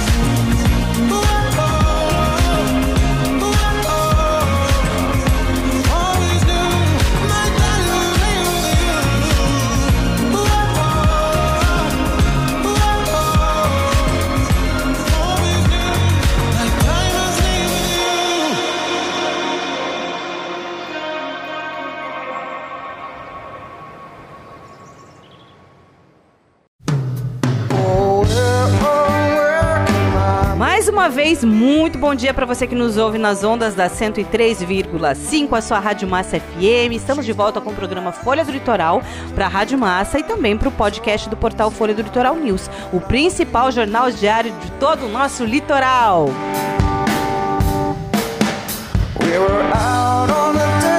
Lembrando que você também pode ouvir tudo que rolou por aqui no programa de hoje amanhã em www.folhadolitoral.com.br, viu? E nosso bate-papo de hoje é em dose dupla, com a médica veterinária doutora Fernanda Persegona e também com o adestrador Bruno Carrança. E recentemente também a gente viu nas redes sociais, né, o desespero dos pais de pet que comeram um biscoitinho que estava contaminado e acabaram perdendo os pets, né? Eu queria que a senhora falasse também pra gente quais seriam os cuidados básicos, né, na questão da alimentação, o que, que a gente pode dar, o que a gente não pode dar, se esses alimentos que hoje estão no mercado são perigosos, o que, que a senhora pode orientar? Então, pelo que eu vi, né, Primeiro ela dessa- vai te orientar para falar que ela é senhora. Ah, isso é verdade. é Parar verdade. de chamar ela de senhora. É verdade. Não, ela é uma moça linda. Ela, ela é bem mais nova que eu, eu já tô me sentindo uma, uma Mas é por respeito, né? Porque é uma Ah, mas- doutora, É, né? não. Então, mas, Não, ela é uma não linda precisamos jovem. disso, né? não precisamos disso. É, pelo que eu tô vendo, né, na- nessa reportagem aí desse biscoitinho, foi um produto que ele foi é, comprado pe- por essa fábrica desse, desse petisco e ele era próprio para fazer cosmético, não era para usar no alimento. Então, por, absurdo. provavelmente por isso ele veio contaminado com esse é, Essa substância. essa substância que intoxicou. É, hoje em dia no mercado tem inúmeras é, marcas né, de petiscos e os cães são viciados nisso. Eu digo assim, parece que tem até droga nos negócios que eles ficam malucos para comer. Eu sempre tento orientar os, os produtos que são assados, né? É, com poucos conservantes ou frutas, né? Existem muitas frutas aí que dá pra gente fazer os bichinhos gastar energia comendo, maçã, pera, banana, melancia, às vezes congelar uns pedacinhos de fruta para que fique mais difícil para eles morderem, né? E aí eles gastam mais energia ali fazendo, é, é, se alimentando e, e uma coisa mais atrativa. Já tem certos é, brinquedos, não seria brinquedos, né? Que é o caso do, do Kong, né? Isso, Que você congela e coloca, Coloca coloca. Isso funciona muito, os meus ficam horas ali. É, eu digo que a gente tem que dificultar a vida deles, É. né? Não é dar a maçãzinha picadinha Uhum. ali. Não, vamos dar a maçã inteira ali pra ele ficar roendo e gastando energia, né? E na vida livre ele ia ter que caçar, comer, então vamos dificultar a vida. Eles buscam desafios. É. Eles buscam o que desafia ele. Desafiou é aquilo que eles vão focar em destruir, em conseguir chegar no objetivo. Bom, doutora, é, vamos supor assim que a gente veja que o cachorro está envenenado, por exemplo, comeu alguma coisa e está assim espumando, que geralmente é isso que acontece, né? Ah, no tempo da minha avó, né, como eu já sou clássica, a gente usava leite para cortar o veneno do envenenamento, mas o leite também passa a ser um veneno. Como é Gente, que é isso? o leite É- tá mais venenoso do que o o veneno em si, né? É verdade. Então a gente não recomenda que use leite, né? De maneira alguma. É, o que eu recomendo? Você viu o animal ingerir alguma coisa, morder uma planta que pode ser tóxica, é, comer um veneno de rato ou algo assim. Ou comer o rato, né? Ou comer o rato que Uhum. tava Já lá. tem o que-. Já sei de casos que é Aconteceu com uma caçadora. cachorrinha que eu Uhum. tinha, deu um, um rato feio, deu uma criada na, num terreno baldio que tinha na frente da minha casa, os ratinhos acabaram entrando e a cachorrinha foi, pegou o bichinho, mas ela não chegou a engolir. mas Instinto, ela né? mordeu e tal. Aí logo em seguida ela passou mal, porque ela Pode. começou a ficar envenenada e tal, daí a gente correu pro veterinário, Uhum. claro, que salvou ela a tempo ainda. Então eu sempre oriento, quem tem cão em casa tem que ter o carvão ativado, né? Porque o carvão ativado ajuda a neutralizar as toxinas, né? Então, é, em primeiro momento já dá um carvão ativado e corre para o veterinário, né? O carvão ativado é o que vai ajudar de alguma forma, Uhum. né? Vende nas farmácias e não tem contraindicação. Vende na farmácia mesmo esses dias. Esses dias não, ano passado o Ringo me aprontou. Sabe aqueles veneno pra barata? Uhum, redondinho. É. E aí, como a gente só tinha um Ringo em casa, nós colocamos bem no meio da cama, assim, tipo, aqui ele não vai entrar, né? 40 quilos, enorme, não vai entrar embaixo dessa cama. Só que a gente esqueceu do Ozzy. E aí o Ozzy veio. Ozzy entrou, pegou o veneno, levou pra ele, ele comeu tudo. Liguei pra Fernanda desesperada na hora do almoço. Ela me atendeu, eu falei, Fernanda, Ringo comeu o veneno da barata, assim, ela. E ela muito calma, eu desesperada, ela muito calma. Ele comeu quanto? Falei, tudo. Ela, meu Deus, vai na farmácia e compra o carvão. Já dei logo dois, dei. Aí fiquei observando, né? Que foi o que a doutora falou. Fiquei observando o comportamento dele. Se ele apresentar, mas não apresentou nada, graças a Deus, o carvão deu jeito. Provavelmente as baratas já tinham comido tudo, Né? né? Mas só, só pô, destruiu o plastiquinho exato, lá. isso A embalagem. Aham. Que bom.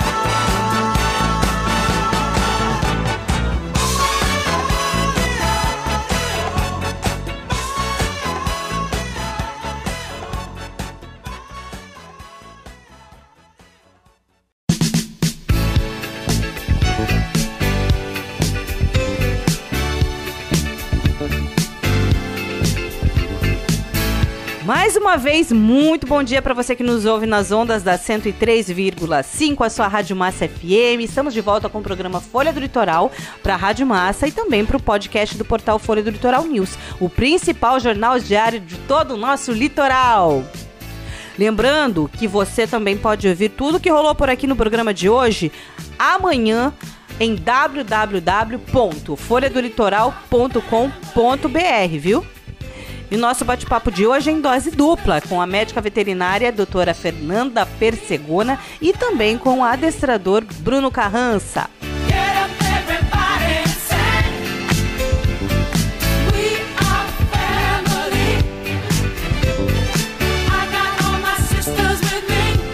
É, Bruno, você também passa muito tempo com os pets lá na sua creche, não é verdade?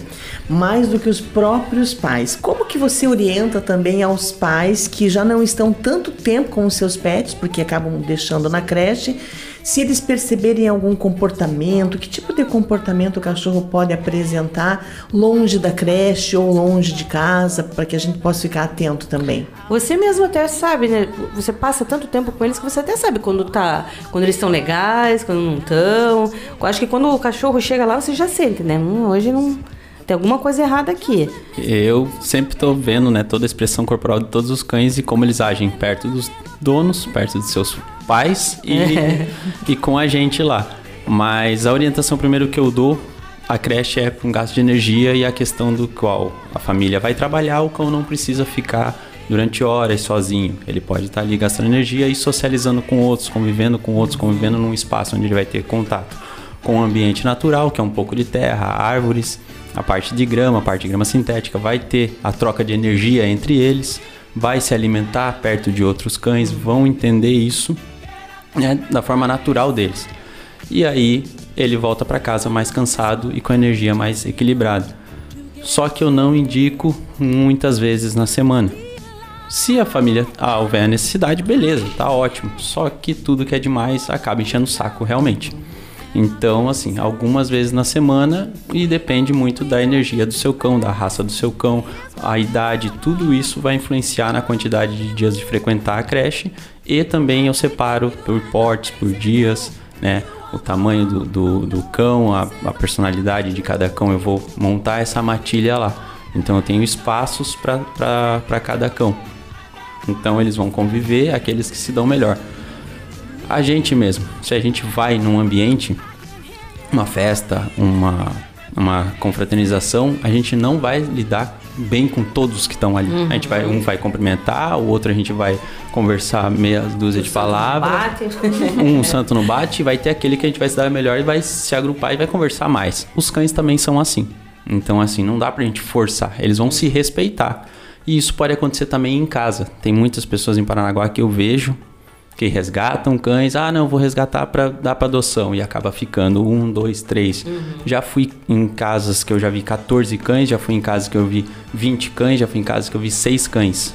Ah, mas nunca brigaram e agora eu trouxe esse e estão brigando. Porque esse vem com uma energia diferente. Aqueles já não aceitaram tão bem aquele. Ah, e como vão fazer a socialização? Dá para fazer. Eles vão se respeitar. Mas talvez eles não interagem, né? Não vão interagir tão bem como os outros interagem, brincando, trocando ali, deixando um comer a comida do outro. Talvez esse vai ser mais excluído. E aí a gente vai trabalhar para eles se respeitarem pelo menos ou futuramente, né, virem a brincar. Olha que E é interessante. real aquela coisa que os outros cães, eles sempre respeitam o mais velho da matilha? Que eu já ouvi? Ou é mito isso?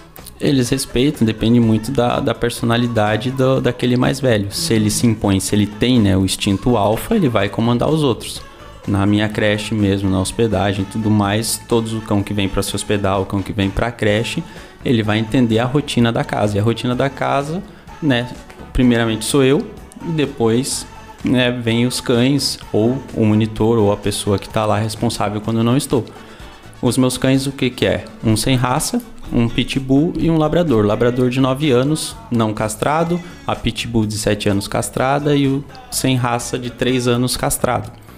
E cada um tem a sua função. Como a doutora já disse antes, eles têm que ter função. Eles ficaram né, o melhor amigo do homem pelas funções, pelos trabalhos, pelo trabalho de faro, pelo trabalho de ajudar na caça, pelo trabalho de que seja cuidar da guarda pessoal ou do território. Então eles têm que ter a função. Eles sabem que eles têm a função de cuidar dali do ambiente. Aquele cão que chega com um pouco mais de dominância, eu vou colocar ele com o Thor, que é o labrador de 9 anos, o Thor vai dominar ele. Dominou, ele vai entender como é que funciona ali, ele vai seguir o Thor e não vai querer mais brigar porque o Thor já dominou, já demonstrou essa dominância e como que funciona ali o território que é dele, não do cão que está chegando. Brigas pode vir até acontecer um certo confronto, não permito. Sempre quando tem um cão de uma personalidade dessa, eu estou presente. Então eu vou dominar, eu vou mostrar para ele como que tem que fazer a aproximação.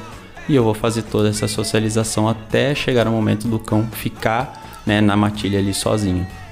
E outra coisa que eu acho bem curiosa também, não sei qual dos dois vai poder me responder, por que, que eles ficam cheirando as partes íntimas um dos outros? Já também me falaram, não sei se é verdade, que é através dali que eles conhecem uns aos outros, tipo, eles sabem a idade. Isso é, isso é real? Assim, eles cheiram e aí é por, pelo. Seria tipo pelo DNA do. Ah, não sei se eu vou falar besteira aqui, gente, mas bom, eu sempre falo besteira aqui, né? É, seria pelo DNA do rabo ali que eles conhecem é, é, a idade, passa várias informações, assim, enfim. É após essa cheirada que eles vão saber se eles se dão bem ou não. então, geralmente tem cachorro que aceita ser cheirado, tem cachorro que não aceita Uhum. ser cheirado, né? É, ali a gente tem algumas é, glândulas que muito provavelmente ali eh, sejam liberados alguns hormônios, né? Uhum. Alguma. Muito provavelmente é por isso, né? Mas tem cão que não tolera ser cheirado, que vem o outro atrás, ele já vai olhando É. de canto de olho, já vai Uhum. virando e não aceita, né? É, então é, é muito realmente da dominância, né? Deles. Mas é bem curioso, É né? muito curioso, eles vão direto, Vão né? direto, Vão aí direto. ficam tentando cheirar. Uma parte da socialização de cães, né, extremamente dominantes ou é, até mesmo agressivos para socializar numa família nova que tenham demonstrado isso. A maneira como eu faço é isso mesmo: pegar o dominante, eu vou dominar ele, vou virar ele de costa e vou permitir que os outros venham e cheiram essa região dali do das costas, da traseira dele. Uhum. Ele permitindo isso, vai trocar o cheiro, vão trocar a, cheiro, a cheirada ali, vou segurando, direcionando cada um até o momento que eles se sentem à vontade e a partir que passa disso de uma agressividade para uma interação. Daí eles começam a correr, um seguir o outro e trocar o cheiro e aí eles vão conviver bem. Mas é por aí que a gente começa. Eu tenho três cães, sem raça, como você falou. E aí é, a mãe, que é a mais velha, daí fiquei, fiquei com dois, um filhote e uma filhote. Até então é a mãe e uma filha e um filho. Eles convivem bem, sabe? Mas eu gosto de comprar aquele osso que tem um tutano no meio, porque eles fazem exercício no dente, enfim. E a mãe, ela, eu jogo um osso para cada um, né? A mãe, ela pega o osso, enquanto ela não limpa o osso que tá com carninha e tal, ela não deixa os outros dois comerem o osso. Ela só deixa eles comerem osso depois que ela raspar o grosso, o bom, depois ela dá para os filhos. E isso é sempre, Ana. É sempre. Ela não deixa mesmo. Ela domina os dois, sabe? Não sei se porque é mãe também. É, né? pode ser pelo fato de ser mãe, mas pode ser realmente por dominância, porque eu já vi filhote mandar na mãe, é, o filhote é, enfrentar muito a mãe e a mãe às vezes ser submissa e deixar. É, eu tenho muitos clientes que o, tem, um, tem um, inclusive, que é, meu Deus, o Thorzinho, um shih tzu bem pequenininho, manda no pitbull. Acua o pitbull, Nossa. deixa o pitbull bem acuado, então é muito, é muito relativo, assim. E Sei o- bem como é. Eu tenho um shih tzu que também faz isso com o meu Golden Retriever. E é engraçado que o Ozzy, tudo que é do Ringo, o Ozzy quer. E ele pega. E o Ringo de- deixa. O Ringo deixa. O Ringo não tá nem aí. tipo, lá, assim, tipo, ele pegou, mas aí daqui a pouco já esquece. Daí eu falo, nossa, filho, você é tão É a coração melão. personalidade do pai. Alex Não, escrito. Ozzy, Ozzy é a personalidade do pai. Ó, hoje mesmo ele brigou comigo, ele pegou meu carregador portátil e falou que é dele. então tá bom, então tá certo. Mas- Sobrou pra você, Alex. Mas esse comportamento dos seus é um, é um comportamento natural É. deles. É. seria o comportamento deles na vida natural. Na matilha, seria assim mesmo. Hum. O alfa teria o contato ali com a alimentação, Primeiro iria e comer as melhores permite. partes e depois permitir os demais da matilha comer. É, e, e, inclusive às vezes o líder ele chega a urinar em volta do Uhum. alimento para deixar mais o cheiro dele, depois ele permite que os outros. Então, às vezes a gente fala, ah, ele fez xixi no, no pote da comida, mas muito Uhum. provavelmente para deixar o cheiro dele, mostrar que é dele, pra depois o outro ir comer. Uhum. Né? Então, tudo a gente tem que, eu digo, tem que começar a pensar como cachorro e entrar na matilha deles também, né? É a forma com que eles convivem entre Uhum, eles, né? Exatamente. E você falou agora é, é, dessa questão de, de, de fazer o xixi e marcar o território. Eu já lembrei de uma outra questão que é a castração, né? Que muitas vezes é, a gente castra para eles pararem com esse negócio de levantar a perninha e marcar território, enfim. E eu gostaria de entrar nessa questão da castração, Fernanda, que ainda tem muitos mitos, né? Mesmo nos dias de hoje ainda tem muitos mitos a respeito da castração. Castrar ou não castrar, né? Qual é o benefício que a castração traz para os animais. É, enfim, eu acho que traz não só benefício para o animal, mas como para a sociedade, né? Porque hoje em dia, mesmo com todo o trabalho de ONG, trabalho que a prefeitura faz junto à Secretaria de, de, de Meio Ambiente, a gente ainda vê muito cachorro na rua. Muito, né? Muito cachorro abandonado, enfim, mesmo com, com torno a falar, com trabalho de prefeitura de ONG. E eu acho que a castração é, a resolveria muito, né? A gente tem tem é, é, castração voluntária que chama, é, castração mutirão da castração, enfim. Isso. Só que ainda a gente tem muitos animais, né? Demais, na assim, rua. é- né? é, o que, que eu vejo? É, não é um problema só, né? São vários problemas. Então ainda tem aquele pessoal que abre o portão de casa para o Uhum. cachorrinho fazer xixi na rua. Então esse cão que não é castrado encontra a cadelinha do vizinho que também não é castrada, Uhum. que também sabe fazer xixizinho ali fora. Exatamente. E aí cruzam e já vem uma ninhada indesejada. Né? Fora os outros cães, que aí dessa ninhada já tem um monte que vai e começa a andar pela rua. Então, é, os hábitos da gente, né? De deixar o cãozinho passear na rua sem que a gente esteja cuidando, né? Principalmente não castrados, é muito importante. Eu digo que é uma questão um pouco cultural, porque Sim. antigamente o pessoal criava os cães muito soltos. É, o fato ainda de ter muito preconceito, né? Ai, não, não vou castrar porque vai tirar é, o, o meu cão não vai ser mais cachorro, ele, vai, ele vai mudar o comportamento, ele isso, ele aquilo. Eu já até ouvi que, ai, não vou castrar porque é, o cachorro tem maior probabilidade de ter câncer. No fim é o contrário. É o né? contrário, né? Tanto a fêmea quanto o macho, quando a gente não castra, eles têm muito mais chance de, de ter câncer. A fêmea, principalmente, porque os tumores de mama, eles são praticamente é, movidos por hormônios, né? Então, a gente retira a fonte de hormônio, que é o útero e ovário, e aí a chance de ter câncer de mama reduz muito, muito mesmo. É, quando castrar? É, a gente não tem uma idade certa para castrar. Estudos mostram que Uhum. o ideal é castrar o mais cedo possível. Não precisa necessariamente ser antes do primeiro cio. Né? Eu digo, para cadelas muito grandes, a gente precisa que elas se desenvolvam bem. Então, esperar que passe o primeiro cio talvez seja importante para que ela fique do tamanho ideal, né? Para que o hormônio ajude ela a se desenvolver. Passando o primeiro cio, já pode fazer a castração, né? Não gosto de fazer castração no cio porque dói mais, elas ficam mais irrigadas e aí elas sentem também. É, o macho, o ideal é castrar também, né, é, perto da idade adulta, não castrar tão cedo, mas assim, às vezes a gente acaba castrando mais cedo para que eles não tenham hábitos de dominância, que é marcar território, ficar mais agressivo, mais dominante realmente, né? Então a gente acaba antecipando essa castração lá para os 5, 6 meses de idade. Que é a idade adulta essa. Não, é a idade jovem, né? O adulto ele passa a ser a partir de um ano. E tem diferença de porte grande para porte Tem. médio e Tem. pequeno? O porte grande ele se torna adulto geralmente a partir de dois anos, né? Então um golden, um pitbull, eles são muito mais brincalhões por muito tempo, né? E eles atingem a idade adulta é, entre um ano e oito meses a dois anos e meio. Já os pequenininhos, né? Os de porte pequeno, eles atingem a idade adulta a partir de um ano, um ano e dois meses. Então é, a gente tenta né, orientar os tutores da melhor forma, mas é, cada animalzinho realmente é um, um caso, né? Então às vezes, ah, eu quero muito que a minha cadelinha tenha uma cria. A gente tenta orientar, tem certeza? Toda gestação, é, quem é mãe, né? Eu não sou mãe, mas a gente vê aí que as meninas sofrem, né? Aquele barrigão, às vezes não consegue nem respirar direito. E para cadelinha é a mesma coisa, né? Muitas cadelas Eu acho que precisam. até é mais difícil, né? Porque nunca é Porque um só. Nunca é um só. É, É, são muitos. E aí depende muito do tamanho do cão que cruza com elas.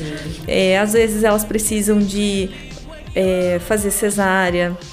O ideal é que tenha um acompanhamento com um ultrassonografista para que a gente veja quantos filhotes tem. Então, a gente pega às vezes na clínica, a cadela já chega parindo, a gente nem sabe quantos animaizinhos tem, porque não foi feito acompanhamento, né? O ideal seria fazer o pré-natal, tudo bem certinho, igual de humano. Né? Então, é, a gente orienta, claro, que a castração sempre é melhor, eu tento orientar isso, mas se o tutor quer, então vamos fazer do jeito certo. Exato, isso Né? que eu ia frisar, exatamente.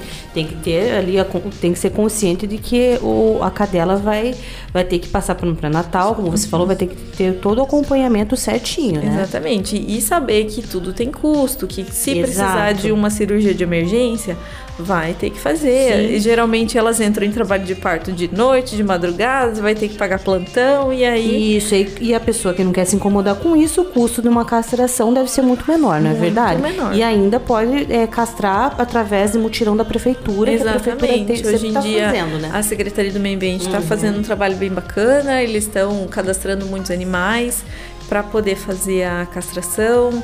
Tem várias clínicas que também fazem um projeto bem bacana. Então, hoje em dia, só não castra realmente quem não quer.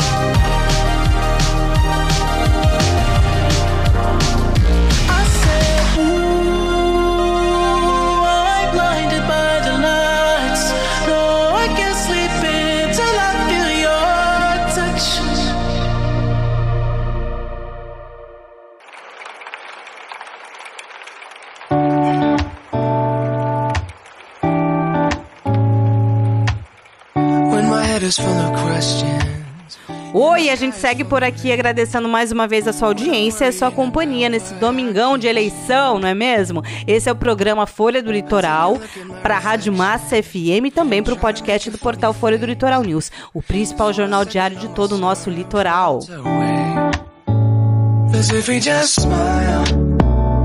We can forget all of our troubles for a while. E nosso bate-papo de hoje é com a médica veterinária Fernanda Persegona e também com o adestrador de cães Bruno Carrança. É, Fernanda, em relação à vacina, é, já dizia minha avó que agosto era o mês do cachorro louco, né? Porque a alusão realmente é a, a raiva, que é uma doença né, que atinge os cães também.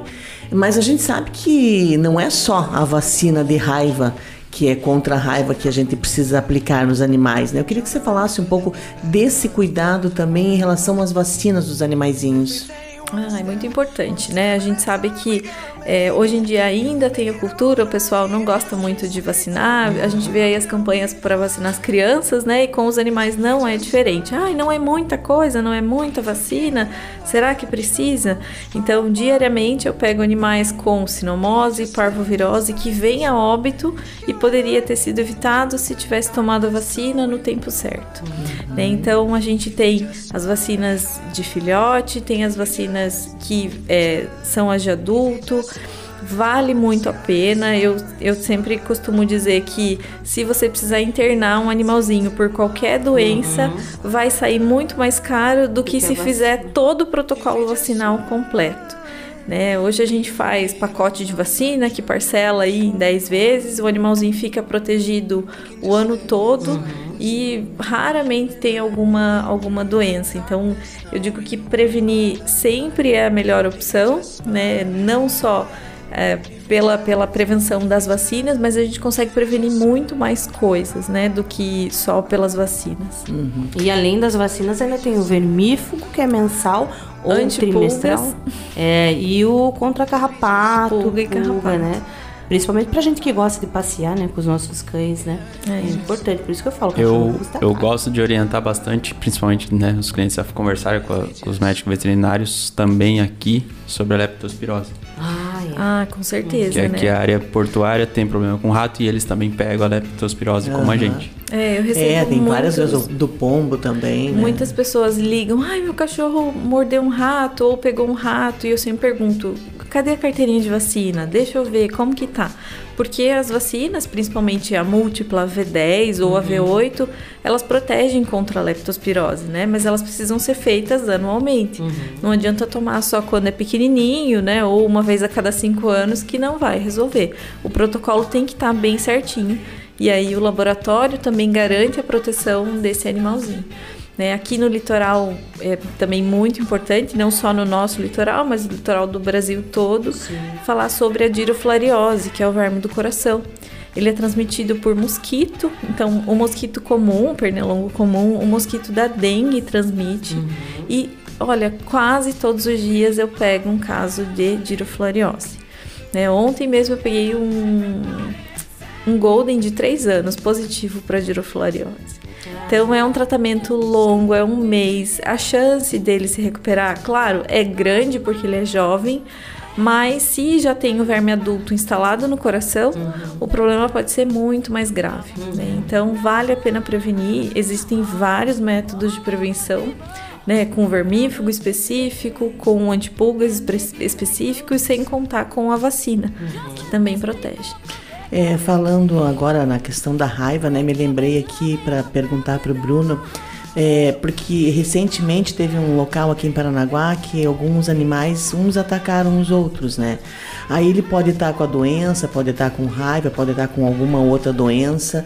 Mas a pergunta, Bruno, é em relação a andar com esses cachorros na guia, com focinheira, né? Isso evita de o cachorro brigar com outro cachorro, né? Porque posteriormente pegar uma doença, né?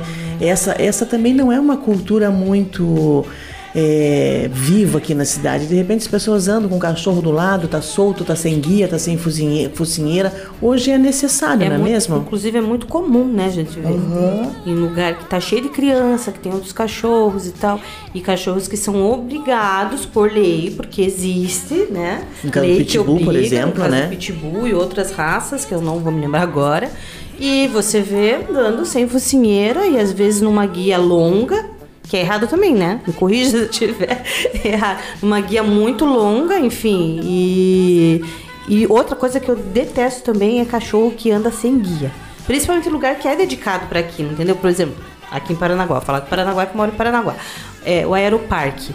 Várias vezes a gente foi passear, que inclusive a gente mora perto ali do Aeroparque, foi passear, e os cachorros sem guia. E aí vem, ataca o teu, aí você não sabe se você solta o teu pra atacar aquele cachorro também, porque você fica com raiva na a hora. mesma coisa. Enfim, né? Ser humano, enfim, o cachorro vem pra cima e você fala, o que, que eu vou fazer? Vou deixar morder o meu ou vou fazer? Enfim, é uma série de coisas. O cão. Bruno a, deve estar acostumado com a doença pode passar tanto para outro cão como pode passar também para as pessoas, que pode tá, ter, É. ser atacado. Muita gente, às- às vezes as pessoas frisam, ah, se atacar uma criança, se atacar um humano, ah, e dá, aí dá importância, mas se atacar um outro cão, ah, foi só um outro cão. Não, Aham. não é isso. Frisando, não ensino a andar sem guia, não ensino a andar sem segurança, não trabalho dessa forma. Segurança em primeiro lugar, equipamento, acessório que vai te auxiliar, vai te ajudar na comunicação com o seu cão. O caminhar sem uma guia, o caminhar né, sem nenhum tipo de segurança, não aconselho a fazer isso e não ensino por quê. São animais. E animal responde a instinto. O instinto vai estar acima de qualquer ensinamento. A gente pode trabalhar o nosso cão de todas as formas, mas ele sempre vai responder ao instinto. Pode ser que ele responda a um outro cão, pode ser que ele responda até mesmo a um cara mal intencionado. E não importa o tamanho, né? É. Um, um pincher tem tanto instinto quanto um pitbull e vice-versa, né? Então tem que tomar muito cuidado, né? Eles... E eu já vi cachorrinho, infelizmente, morrer atropelado. Porque foi responder a um instinto, viu um outro cachorro passar do outro lado da rua, cachorrinha que ficou é, de cadeira de rodas, andando de skatinho, porque ela respondeu a um instinto e foi atropelada. É, e muitas vezes a gente até fica né, pensando, assim, eu, eu confesso que é, quando a gente foi, vai passear no aeroparque, hoje não mais, mas principalmente no início, assim, eu ficava, ah, solta, solta um pouco. E aí a gente passou por uma experiência que eu falei, não solta nunca mais. Nada E a gente soltar. passeando no aeroparque, ele, ele viu um, um, um pássaro, aqueles pássaros que ficam, um quero-quero, exato. E aí ele foi. E a, e a gente soltou ele com a guia, só que ele tava com a guia, a gente soltou pra ele ir mais livre, né? Passear, ser livre. Ele viu o quero-quero, foi atrás do quero-quero e pulava. E o quero-quero dava rasante e ele atrás. Só sei que no final, depois que eu estava com a perna pela metade cheia de lama, a Ele gente cansou. conseguiu pegar e eu falei, nunca mais eu vou passear sem a guia com esse cachorro. É, sem contar, Enfim, vivendo e aprendendo. A gente não pode esquecer que uma mordedura de um cão, de um gato, ela é muito contaminada, Uhum. né? Claro que a gente aqui E dolorida, é né? Quem já passou. Aqui em Paranaguá, graças a Deus, a gente não tem casos de raiva, mas a Uhum. gente tá vendo que pelo fato do pessoal ter não estar vacinando tanto, já tem alguns casos de raiva pipocando aí no país. Uhum. né? Se jogar no Google, vocês vão conseguir ver. É, então vale muito a pena vacinar. Já vi cliente ter que pagar indenização para pessoas Uhum. porque o cão não era vacinado, ela teve que tomar vacina, né? A pessoa que foi mordida teve que tomar vacina. Então tudo isso vira processo, tudo vira processo, né? Então não podemos esquecer que mordida é contaminada, independente do que acontece, muitas vezes tem que ir no médico, tomar remédio, antibiótico, fazer profilaxia para raiva. Então vale a pena sempre prezar pela segurança. É, e falando em mordida, é, on- ontem, hoje mesmo, hoje eu tava assistindo uma Alex reportagem... se mordeu. Acho que é mais fácil o contrário. Ana mordeu Alex. É, eu tava assistindo uma reportagem que uma mulher, não sei se vocês chegaram a, a ver no jornal de meio-dia, que foi atacada por dois pitbulls na rua. Não vi. É, então, e ela foi atacada, graças a Deus não aconteceu pior, só que te- já houve casos, né, que aconteceu pior, que ele mordeu, esses dias mesmo estava ele mordeu um rapaz na região do pescoço e foi fatal. Bruno, eu gostaria de saber se isso acontece. Eu já até perguntei isso pra você, mas eu quero perguntar no Uhum. ar aqui novamente pra você. Até falar pro pessoal que tá em casa, muito se presenciar uma cena dessa de um cachorro é, agredindo, atacando um- alguém, uma criança ou até mesmo outro cachorro. O que fazer numa situação dessa? Primeiro, qualquer raça pode acontecer isso. Não é Uhum. somente o pitbull, ah, porque o pitbull atacou. Porque muita gente fala, ah, o pitbull, o pitbull e frisam muito isso. Uhum. Não. Pitbull tradicional, pitbull bem criado, ele não ataca. Uhum. Ele não ataca pessoas. Ele pode vir atacar outros animais por herança genética das rinhas, mas pessoas ele não ataca. Por isso eles eram utilizados para as rinhas. Uhum. Então, quando ele vem a atacar, é um distúrbio de comportamento, é um erro do seu dono. Sempre, quando houve, houver qualquer tipo de ataque, é total responsabilidade do dono, nunca do animal. O animal nunca vai atacar ninguém, Uhum. não é da índole dele, a não ser que ele tenha sido maltratado e mal criado. Aí sim ele vai demonstrar algum tipo de agressividade. Se vir a ocorrer, já resgatei, já tirei cachorro da boca de pitbull, já tirei cachorro da boca de outros cães, já fui mordido, já vi isso acontecer. Normalmente, o que, que tem que fazer? Não se apavore, não grite, não chute, não bata, não dê paulada, porque você vai só se machucar e não vai acontecer nada com o cão. O cão é Jogar extremamente água forte. também não dá certo. Muitas né? vezes pode vir a acontecer ele soltar, mas rapidamente ele vai voltar ao foco dele, que é o ataque. Sim. Quando chega nisso, se eu tenho uma outra guia, se eu tenho alguma corda, eu vou passar no pescoço do cão e vou tirar ele daquela situação, vou tirar o ar dele até ele soltar o que ele tá mordendo e vou separar. Se eu não tiver nenhuma corda, todo mundo tem um tênis. Tira o cadarço, amarra no pescoço do cão, tira o ar dele, ele vai abrir a boca para respirar. Nesse momento você continua segurando Uhum. até dispersar e tirar aquele outro animal que está sendo atacado, ou a pessoa, Uhum. ou colocar ele amarrado em algum ponto que você consiga ter segurança sobre a situação. Só que é algo muito difícil de fazer, porque ele pode virar a atenção Uhum. e acabar te mordendo. Então, sempre muita atenção e segurança nisso. O importante é sempre evitar acontecer isso. Sempre prever o que vem lá na frente, onde está passeando. Ah, tem um cachorro, tem alguma coisa, eu sei que é muito difícil isso acontecer. Mas normalmente os meus passeios são sempre assim. Eu tô sempre prevendo o que tem lá na frente. Porque ali eu tô com vários cães. Cada cão tem 100 vezes olfato melhor que o meu. Ele já sabe o que vem lá na frente, só pelo olfato, pelo cheiro do que está acontecendo, até a forma como outras pessoas estão se aproximando. Eles já sabem e já sentem esse cheiro. Então eu tenho que antecipar isso. E eu tô sempre caminhando nos mesmos territórios onde eu já conheço e passeio todos os dias. Eu sei as casas que tem cães, eu sei quais cães tem ali, quais são reativos, quais não são, quais estão comigo, eu tenho que conhecer muito meu cão. A questão da focinheira, né? A pessoa nunca utilizou focinheira, vou para uma região e coloco a focinheira. Isso pode estressar o seu cão. Pode estressar ele. Por que, que eu tenho que usar isso aqui? Eu nunca uso. Uhum. Então não dá pra gente chegar de susto e colocar a focinheira. Tem que ser algo adaptado desde da infância dele. Desde pequenininho você vai adaptando ele para usar a focinheira. Se eu pretendo né, que ele seja agressivo, pretendo que ele seja dessa forma, se eu vou criar ele dessa forma ou se eu vou estar sempre levando em ambientes assim. Eu tenho que adaptar ele a tudo.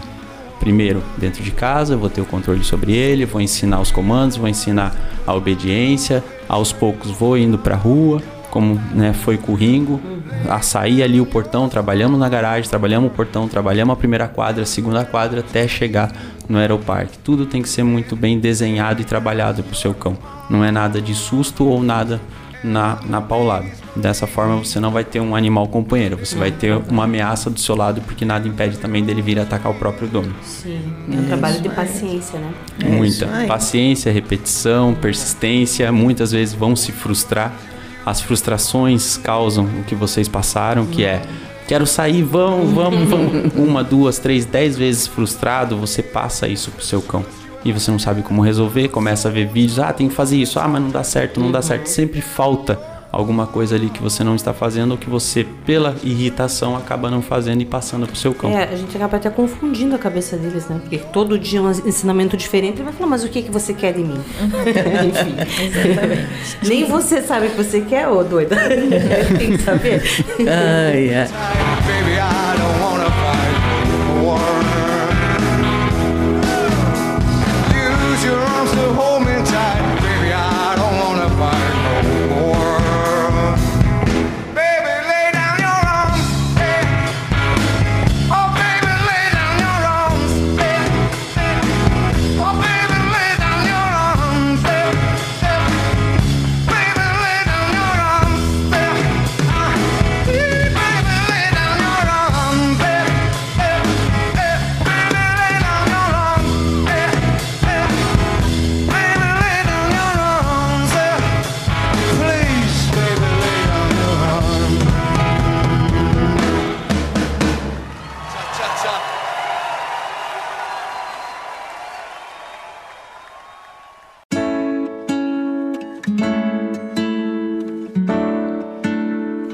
Bom dia novamente para você que nos ouve nas ondas da 103,5, a rádio mais massa do Brasil, a sua rádio massa FM e também pelo podcast do portal Folha do Litoral News, principal jornal diário do nosso litoral. Esse é o programa Folha do Litoral com a apresentação do Paulo Henrique, que como eu já disse, hoje excepcionalmente não pôde fazer parte da bancada pelo fato de estar hospitalizado. Tá tudo bem com ele, graças a Deus, agora tá tudo bem, mas infelizmente por ordens médicas ele não pode gravar o programa hoje, tá, pessoal? Mas se Deus quiser e Ele quer, domingo que vem o Paulo já estará aqui na bancada, já estará conosco, não é mesmo, Séries Martins? E um grande beijo aí pro Paulo, melhoras pra você, meu amigo, meu irmão, beijo no seu coração. E hoje estamos entrevistando a médica veterinária Fernanda Persegona e também o adestrador de cães Bruno Carrança.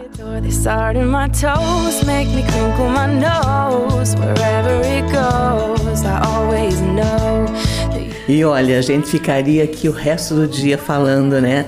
Mas Fernanda e Bruno, eu quero agradecer a sua participação aqui no nosso programa Folha do Litoral. Muito obrigado por ter aceitado o nosso convite, obrigado pela simpatia, pela atenção, disposição de vir até aqui para esse bate-papo que foi muito bacana, muito importante, muito informativo. Eu quero muito agradecer a vocês aqui. Agora quero deixar o espaço para suas considerações, para que vocês falem um pouquinho nesse domingo, que é um domingo tão importante para nós brasileiros, dias que estamos exercendo a nossa função de cidadão, indo às urnas, né? Então eu quero também deixar aqui o meu apelo a todos os nossos ouvintes, a todo cidadão brasileiro que vote, né? Para quem não votou ainda, que já está quase na hora do almoço, muita gente já foi é, fazer a sua a sua Exercer, exercer né? o seu cidadania, sua cidadão. cidadania como cidadão brasileiro, já votou, mas se você não votou ainda, pense, pense em quem você vai votar, pense que a gente precisa de governos atuantes, né, que atuem em favor de nós seres humanos, dos animais, das causas, né, que são importantes para cada um de nós brasileiros. Então, que você também vote com consciência. E eu gostaria que vocês deixassem também a sua a sua mensagem para toda a população do nosso litoral que nos ouve aqui. Muitíssimo obrigado. Foi um bate-papo super gostoso. Eu já falei que a gente podia ficar o resto do dia conversando aqui, né? Eu, eu e a Ana que falamos, né? A gente senta ali e fica de papo um tempão lá na clínica, é muito gostoso. Mas eu agradeço o convite de vocês, foi muito bacana estar aqui. É, é, né, eu tô aqui na cidade também à disposição de todos. Eu gosto de tirar dúvidas. O pessoal sempre me chama no Instagram, a gente vai conversando, vai tentando é, se colocar um pouquinho no lugar dos animaizinhos, né? E hoje, nesse dia tão especial, eu acho que vale a pena a gente colocar pessoas de bem para exercer é, as- essas funções tão importantes, né? Então a gente sempre tem que pensar nisso. Então é, eu agradeço de novo a vocês, muito obrigada pelo convite, me senti muito feliz com o convite de vocês. Você falou no Instagram. Isso, eu né? falar, inclusive, das suas Qual o redes endereço? sociais, o endereço da tua clínica. Ah, então, Tem o da Pelos e Patas, né? E lá vocês vão conseguir encontrar todos os outros também, né? Então é a Clínica Pelos e Patas. E a clínica fica em frente ao Hipercondor, Em frente né? ao Hipercondor, um, po- um ponto de referência bem fácil. Isso, é isso aí. Bruno. Agradeço o convite, obrigado. Foi bem bacana estar aqui, né? Poder falar um pouco sobre o assunto que a gente quase não, não gosta, que é falar de cachorro. E Quando a gente fala de um assunto que a gente gosta, passa rápido. É com toda certeza a gente podia passar aqui o dia todo falando e ia faltar ainda coisas para se responder Tem o assunto. assunto. Tem. Tem. bastante, foi, foi bem legal. E também estou sempre à disposição de pessoas que querem tirar dúvidas para adquirir um novo cão, para ter o cão para a família, para presentear alguém da família com cão ou adotar. Eu estou sempre aí para tirar dúvida, pode ser. Hoje temos várias plataformas, o WhatsApp, deixa aí. Facebook, Instagram. Redes sociais, o endereço. É a BC Adestra Amigo, né? Então, assim, só procurar lá e achar que a gente tá total disposição para ajudar. Eu gosto muito de ajudar e, né, construir ali uma relação, uma comunicação boa entre as famílias e seus cães.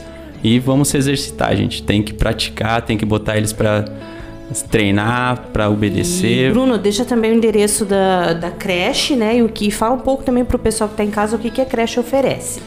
Lá na creche, que é a hospedagem, é uma casa que eu adaptei para os cães. Então a minha metodologia é muito familiar. Eu trabalho muito, passo ali o que o cão vive dentro da sua casa. Então eu moro no ambiente. Então os cães têm a hospedagem.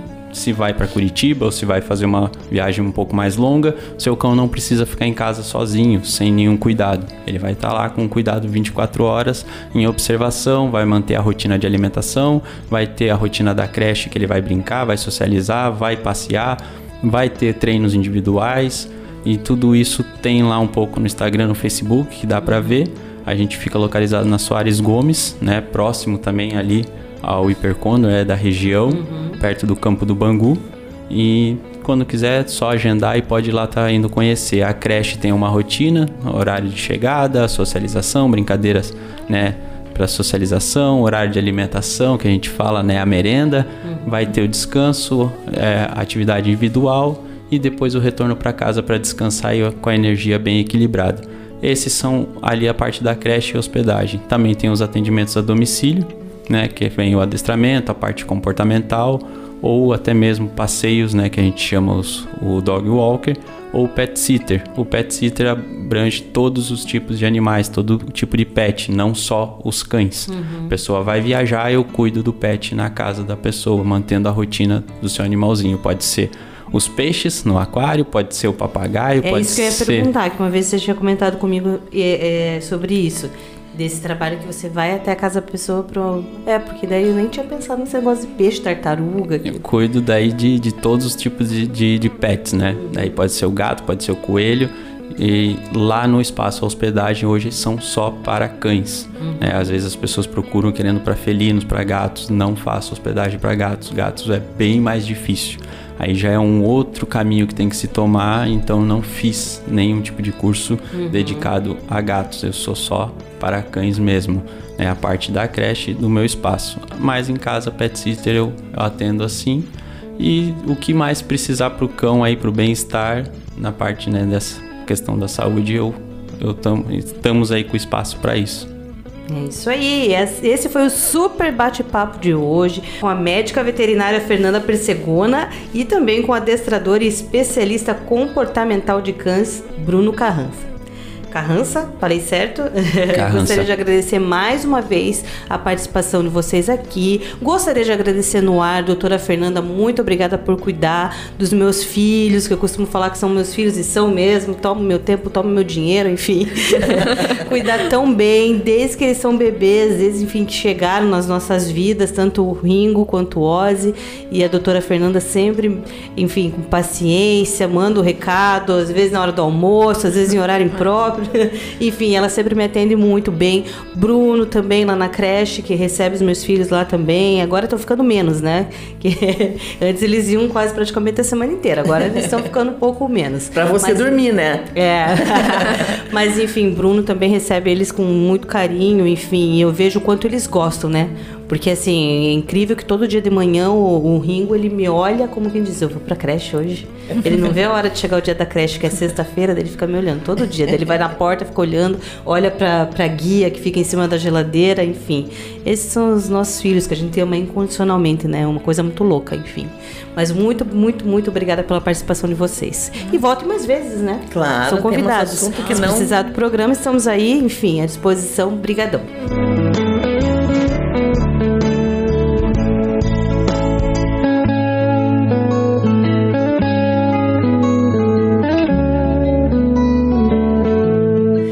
Vamos agora para o nosso momento de oração, agradecendo a Deus por tudo que Ele tem feito por nós e para a gente iniciar uma semana abençoada na presença dEle. E hoje, para orar pela gente, a gente vai receber a pastora Selma, da Comunidade Evangélica Logos, com sede localizada na Vila Guarani, na cidade de Paranaguá. Muito bom dia, pastora Selma. Seja bem-vinda ao programa Folha do Litoral para a Massa FM.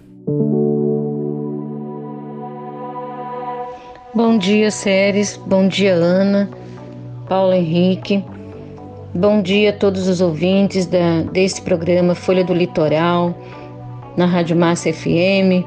Nós estamos aqui eh, juntamente com vocês para unir a nossa fé em oração e desejar a todos já no início desta semana uma semana de vitória, uma semana de conquistas, uma semana de muita intimidade, de, de relacionamento com o Senhor nosso Deus, conhecendo mais um pouco do Pai maravilhoso que nós temos, daquele que cuida das nossas vidas com grande amor, com grande poder, com grande misericórdia. Que a nossa fé nunca desfaleça. Então eu quero desejar a vocês aí, todos os ouvintes, onde estiverem, qualquer lugar que você esteja, eu quero desejar do fundo do meu coração que a sua vida seja vencedora nesta semana, que a sua semana seja próspera em tudo que você colocar as suas mãos, seja abençoado. Eu declaro isso no nome de Jesus. E nós vamos orar agora confiando nesta promessa, na palavra de Deus, que diz que aquele que crê em mim eh, farão obras maiores que ele já fez. Então, que você esteja colocando a sua vida agora diante de Deus, a sua necessidade. Eu não sei como é que está a sua vida, eu não sei como é que está o seu coração, eu não conheço você, mas Deus, o nosso Pai, Ele conhece cada um de vocês que está aí. Então, nesta hora, nós vamos orar intercedendo pela sua vida, em nome de Jesus. Meu Deus, eu não sei a necessidade dos teus filhos, mas o Senhor sabe. Então, o Espírito Santo começa a mover-se agora, Senhor, em favor dos teus filhos, Pai, das tuas filhas, daquele que dobra os seus joelhos, daquele que não pode dobrar os seus joelhos, daquele que está no leito de enfermidade, daquele que está no seu trabalho, daquele Senhor que está clamando, aquele que está angustiado, aquele que está desesperado, aquele que também está alegre, Senhor. Nós estamos colocando diante de Ti nesta hora, pedindo, Pai, que a Tua boa mão de poder se estenda para ministrar sobre a vida dos Teus filhos, Pai. A bênção segundo a necessidade deles. Em nome de Jesus, nós estamos declarando, Senhor, sob o poder da Tua palavra, que diz que tudo é possível que crê. Então eu creio, Senhor, que eles serão abençoados. Em nome de Jesus. Não é impossível para Ti, Pai. E estas vidas estão agora clamando juntamente comigo, Senhor, e com todos todos aqueles que estão unindo a sua fé em torno da bênção que necessitam, Pai. Em nome de Jesus, recebam agora pela fé a bênção que vocês estão precisando, a bênção da prosperidade chegue neste lar, a bênção da cura chegue sobre esta vida, a bênção da harmonia dentro do, da sua família chegue sobre o seu lar, em nome de Jesus. Senhor, segundo a necessidade deles, Pai, há poder no nome de Jesus e nós estamos agora declarando que o Senhor está entrando com a tua mão poderosa e os anjos de Deus não se afastarão da vida da, de cada um que aí está, Senhor, para proteger, guardar e livrar contra todo mal, Senhor. Ah, Senhor, sustenta os teus filhos pela fé, sustenta os teus filhos na fé, Senhor, mediante, Senhor, a tua palavra. Não permita, Senhor, que os pés vacilem, que a fé esmoreça, mas que o espírito de poder agora esteja descendo sobre cada vida, renovando o interior de cada um, Senhor, e acreditando que ainda o Senhor continua sendo Deus mediante as circunstâncias que muitas vezes nós estamos passando, Pai, mas ali está a tua presença. O Senhor nunca abandonou os seus filhos, e é no nome de Jesus que eu estou declarando vitória, eu estou declarando a bênção, eu estou declarando a firmeza de fé e a confiança renovada na tua palavra. Não, Deus, não permita que sejam enganados, mas que o nome de Jesus seja glorificado na vida de cada um, segundo a bênção e o testemunho da vitória. Nós abençoamos estas vidas e os lares de cada um. Abre portas onde precisa, Senhor, de portas abertas. Cura as enfermidades onde precisa ser curado, Senhor, para cada um nesta manhã, em nome de Jesus. Amém e amém. Que Deus abençoe a cada um de vocês. Que estejamos orando uns pelos outros, pela nossa nação. Que o Espírito do Senhor, que está dentro de nós, clame dia e noite com gemidos inexprimíveis, para que a oração que nós fazemos a cada dia chegue ao trono da graça do Senhor. Em nome de Jesus. Um beijo no coração de cada um. Que Deus abençoe.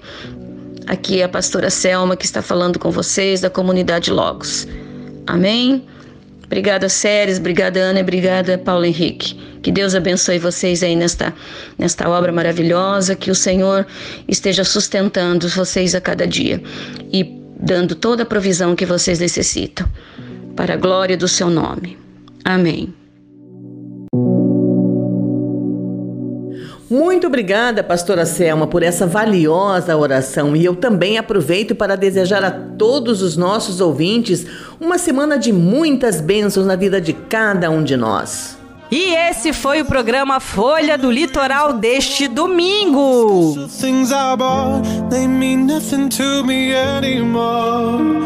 Um feliz domingo e muito obrigada pela sua audiência e também pela sua companhia. Eu quero desejar um excelente domingo e uma semana abençoada para todos nós.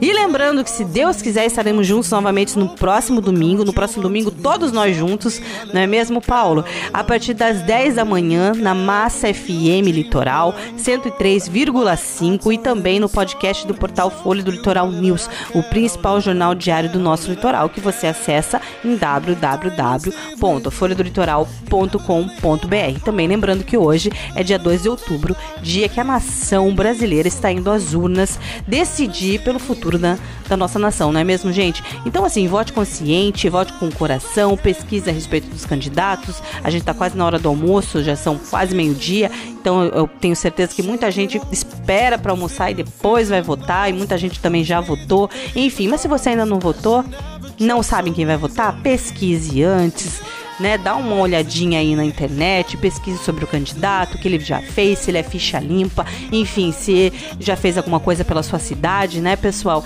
Então vamos, bora pesquisar, a gente tem essa chance, não é mesmo? Vá votar consciente, vote com o coração e que seja o que Deus quiser. Domingo que vem a gente já sabe, né? A gente já, já estará aqui com o próximo presidente, governador, deputado, enfim. Já vai ser uma outra história aí a ser escrita para o nosso país, não é mesmo? Beijo no coração de cada um de vocês.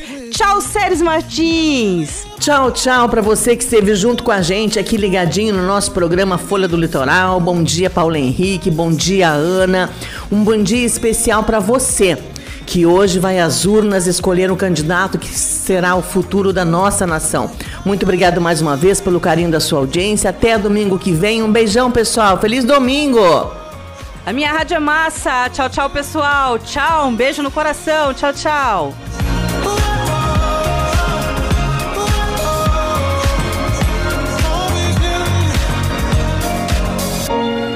You're never gonna hear my heart break. Never gonna move in dark ways. Baby, you're so cruel. My diamonds leave with you. Material love won't fool me. When you're not here, I can't breathe. Think I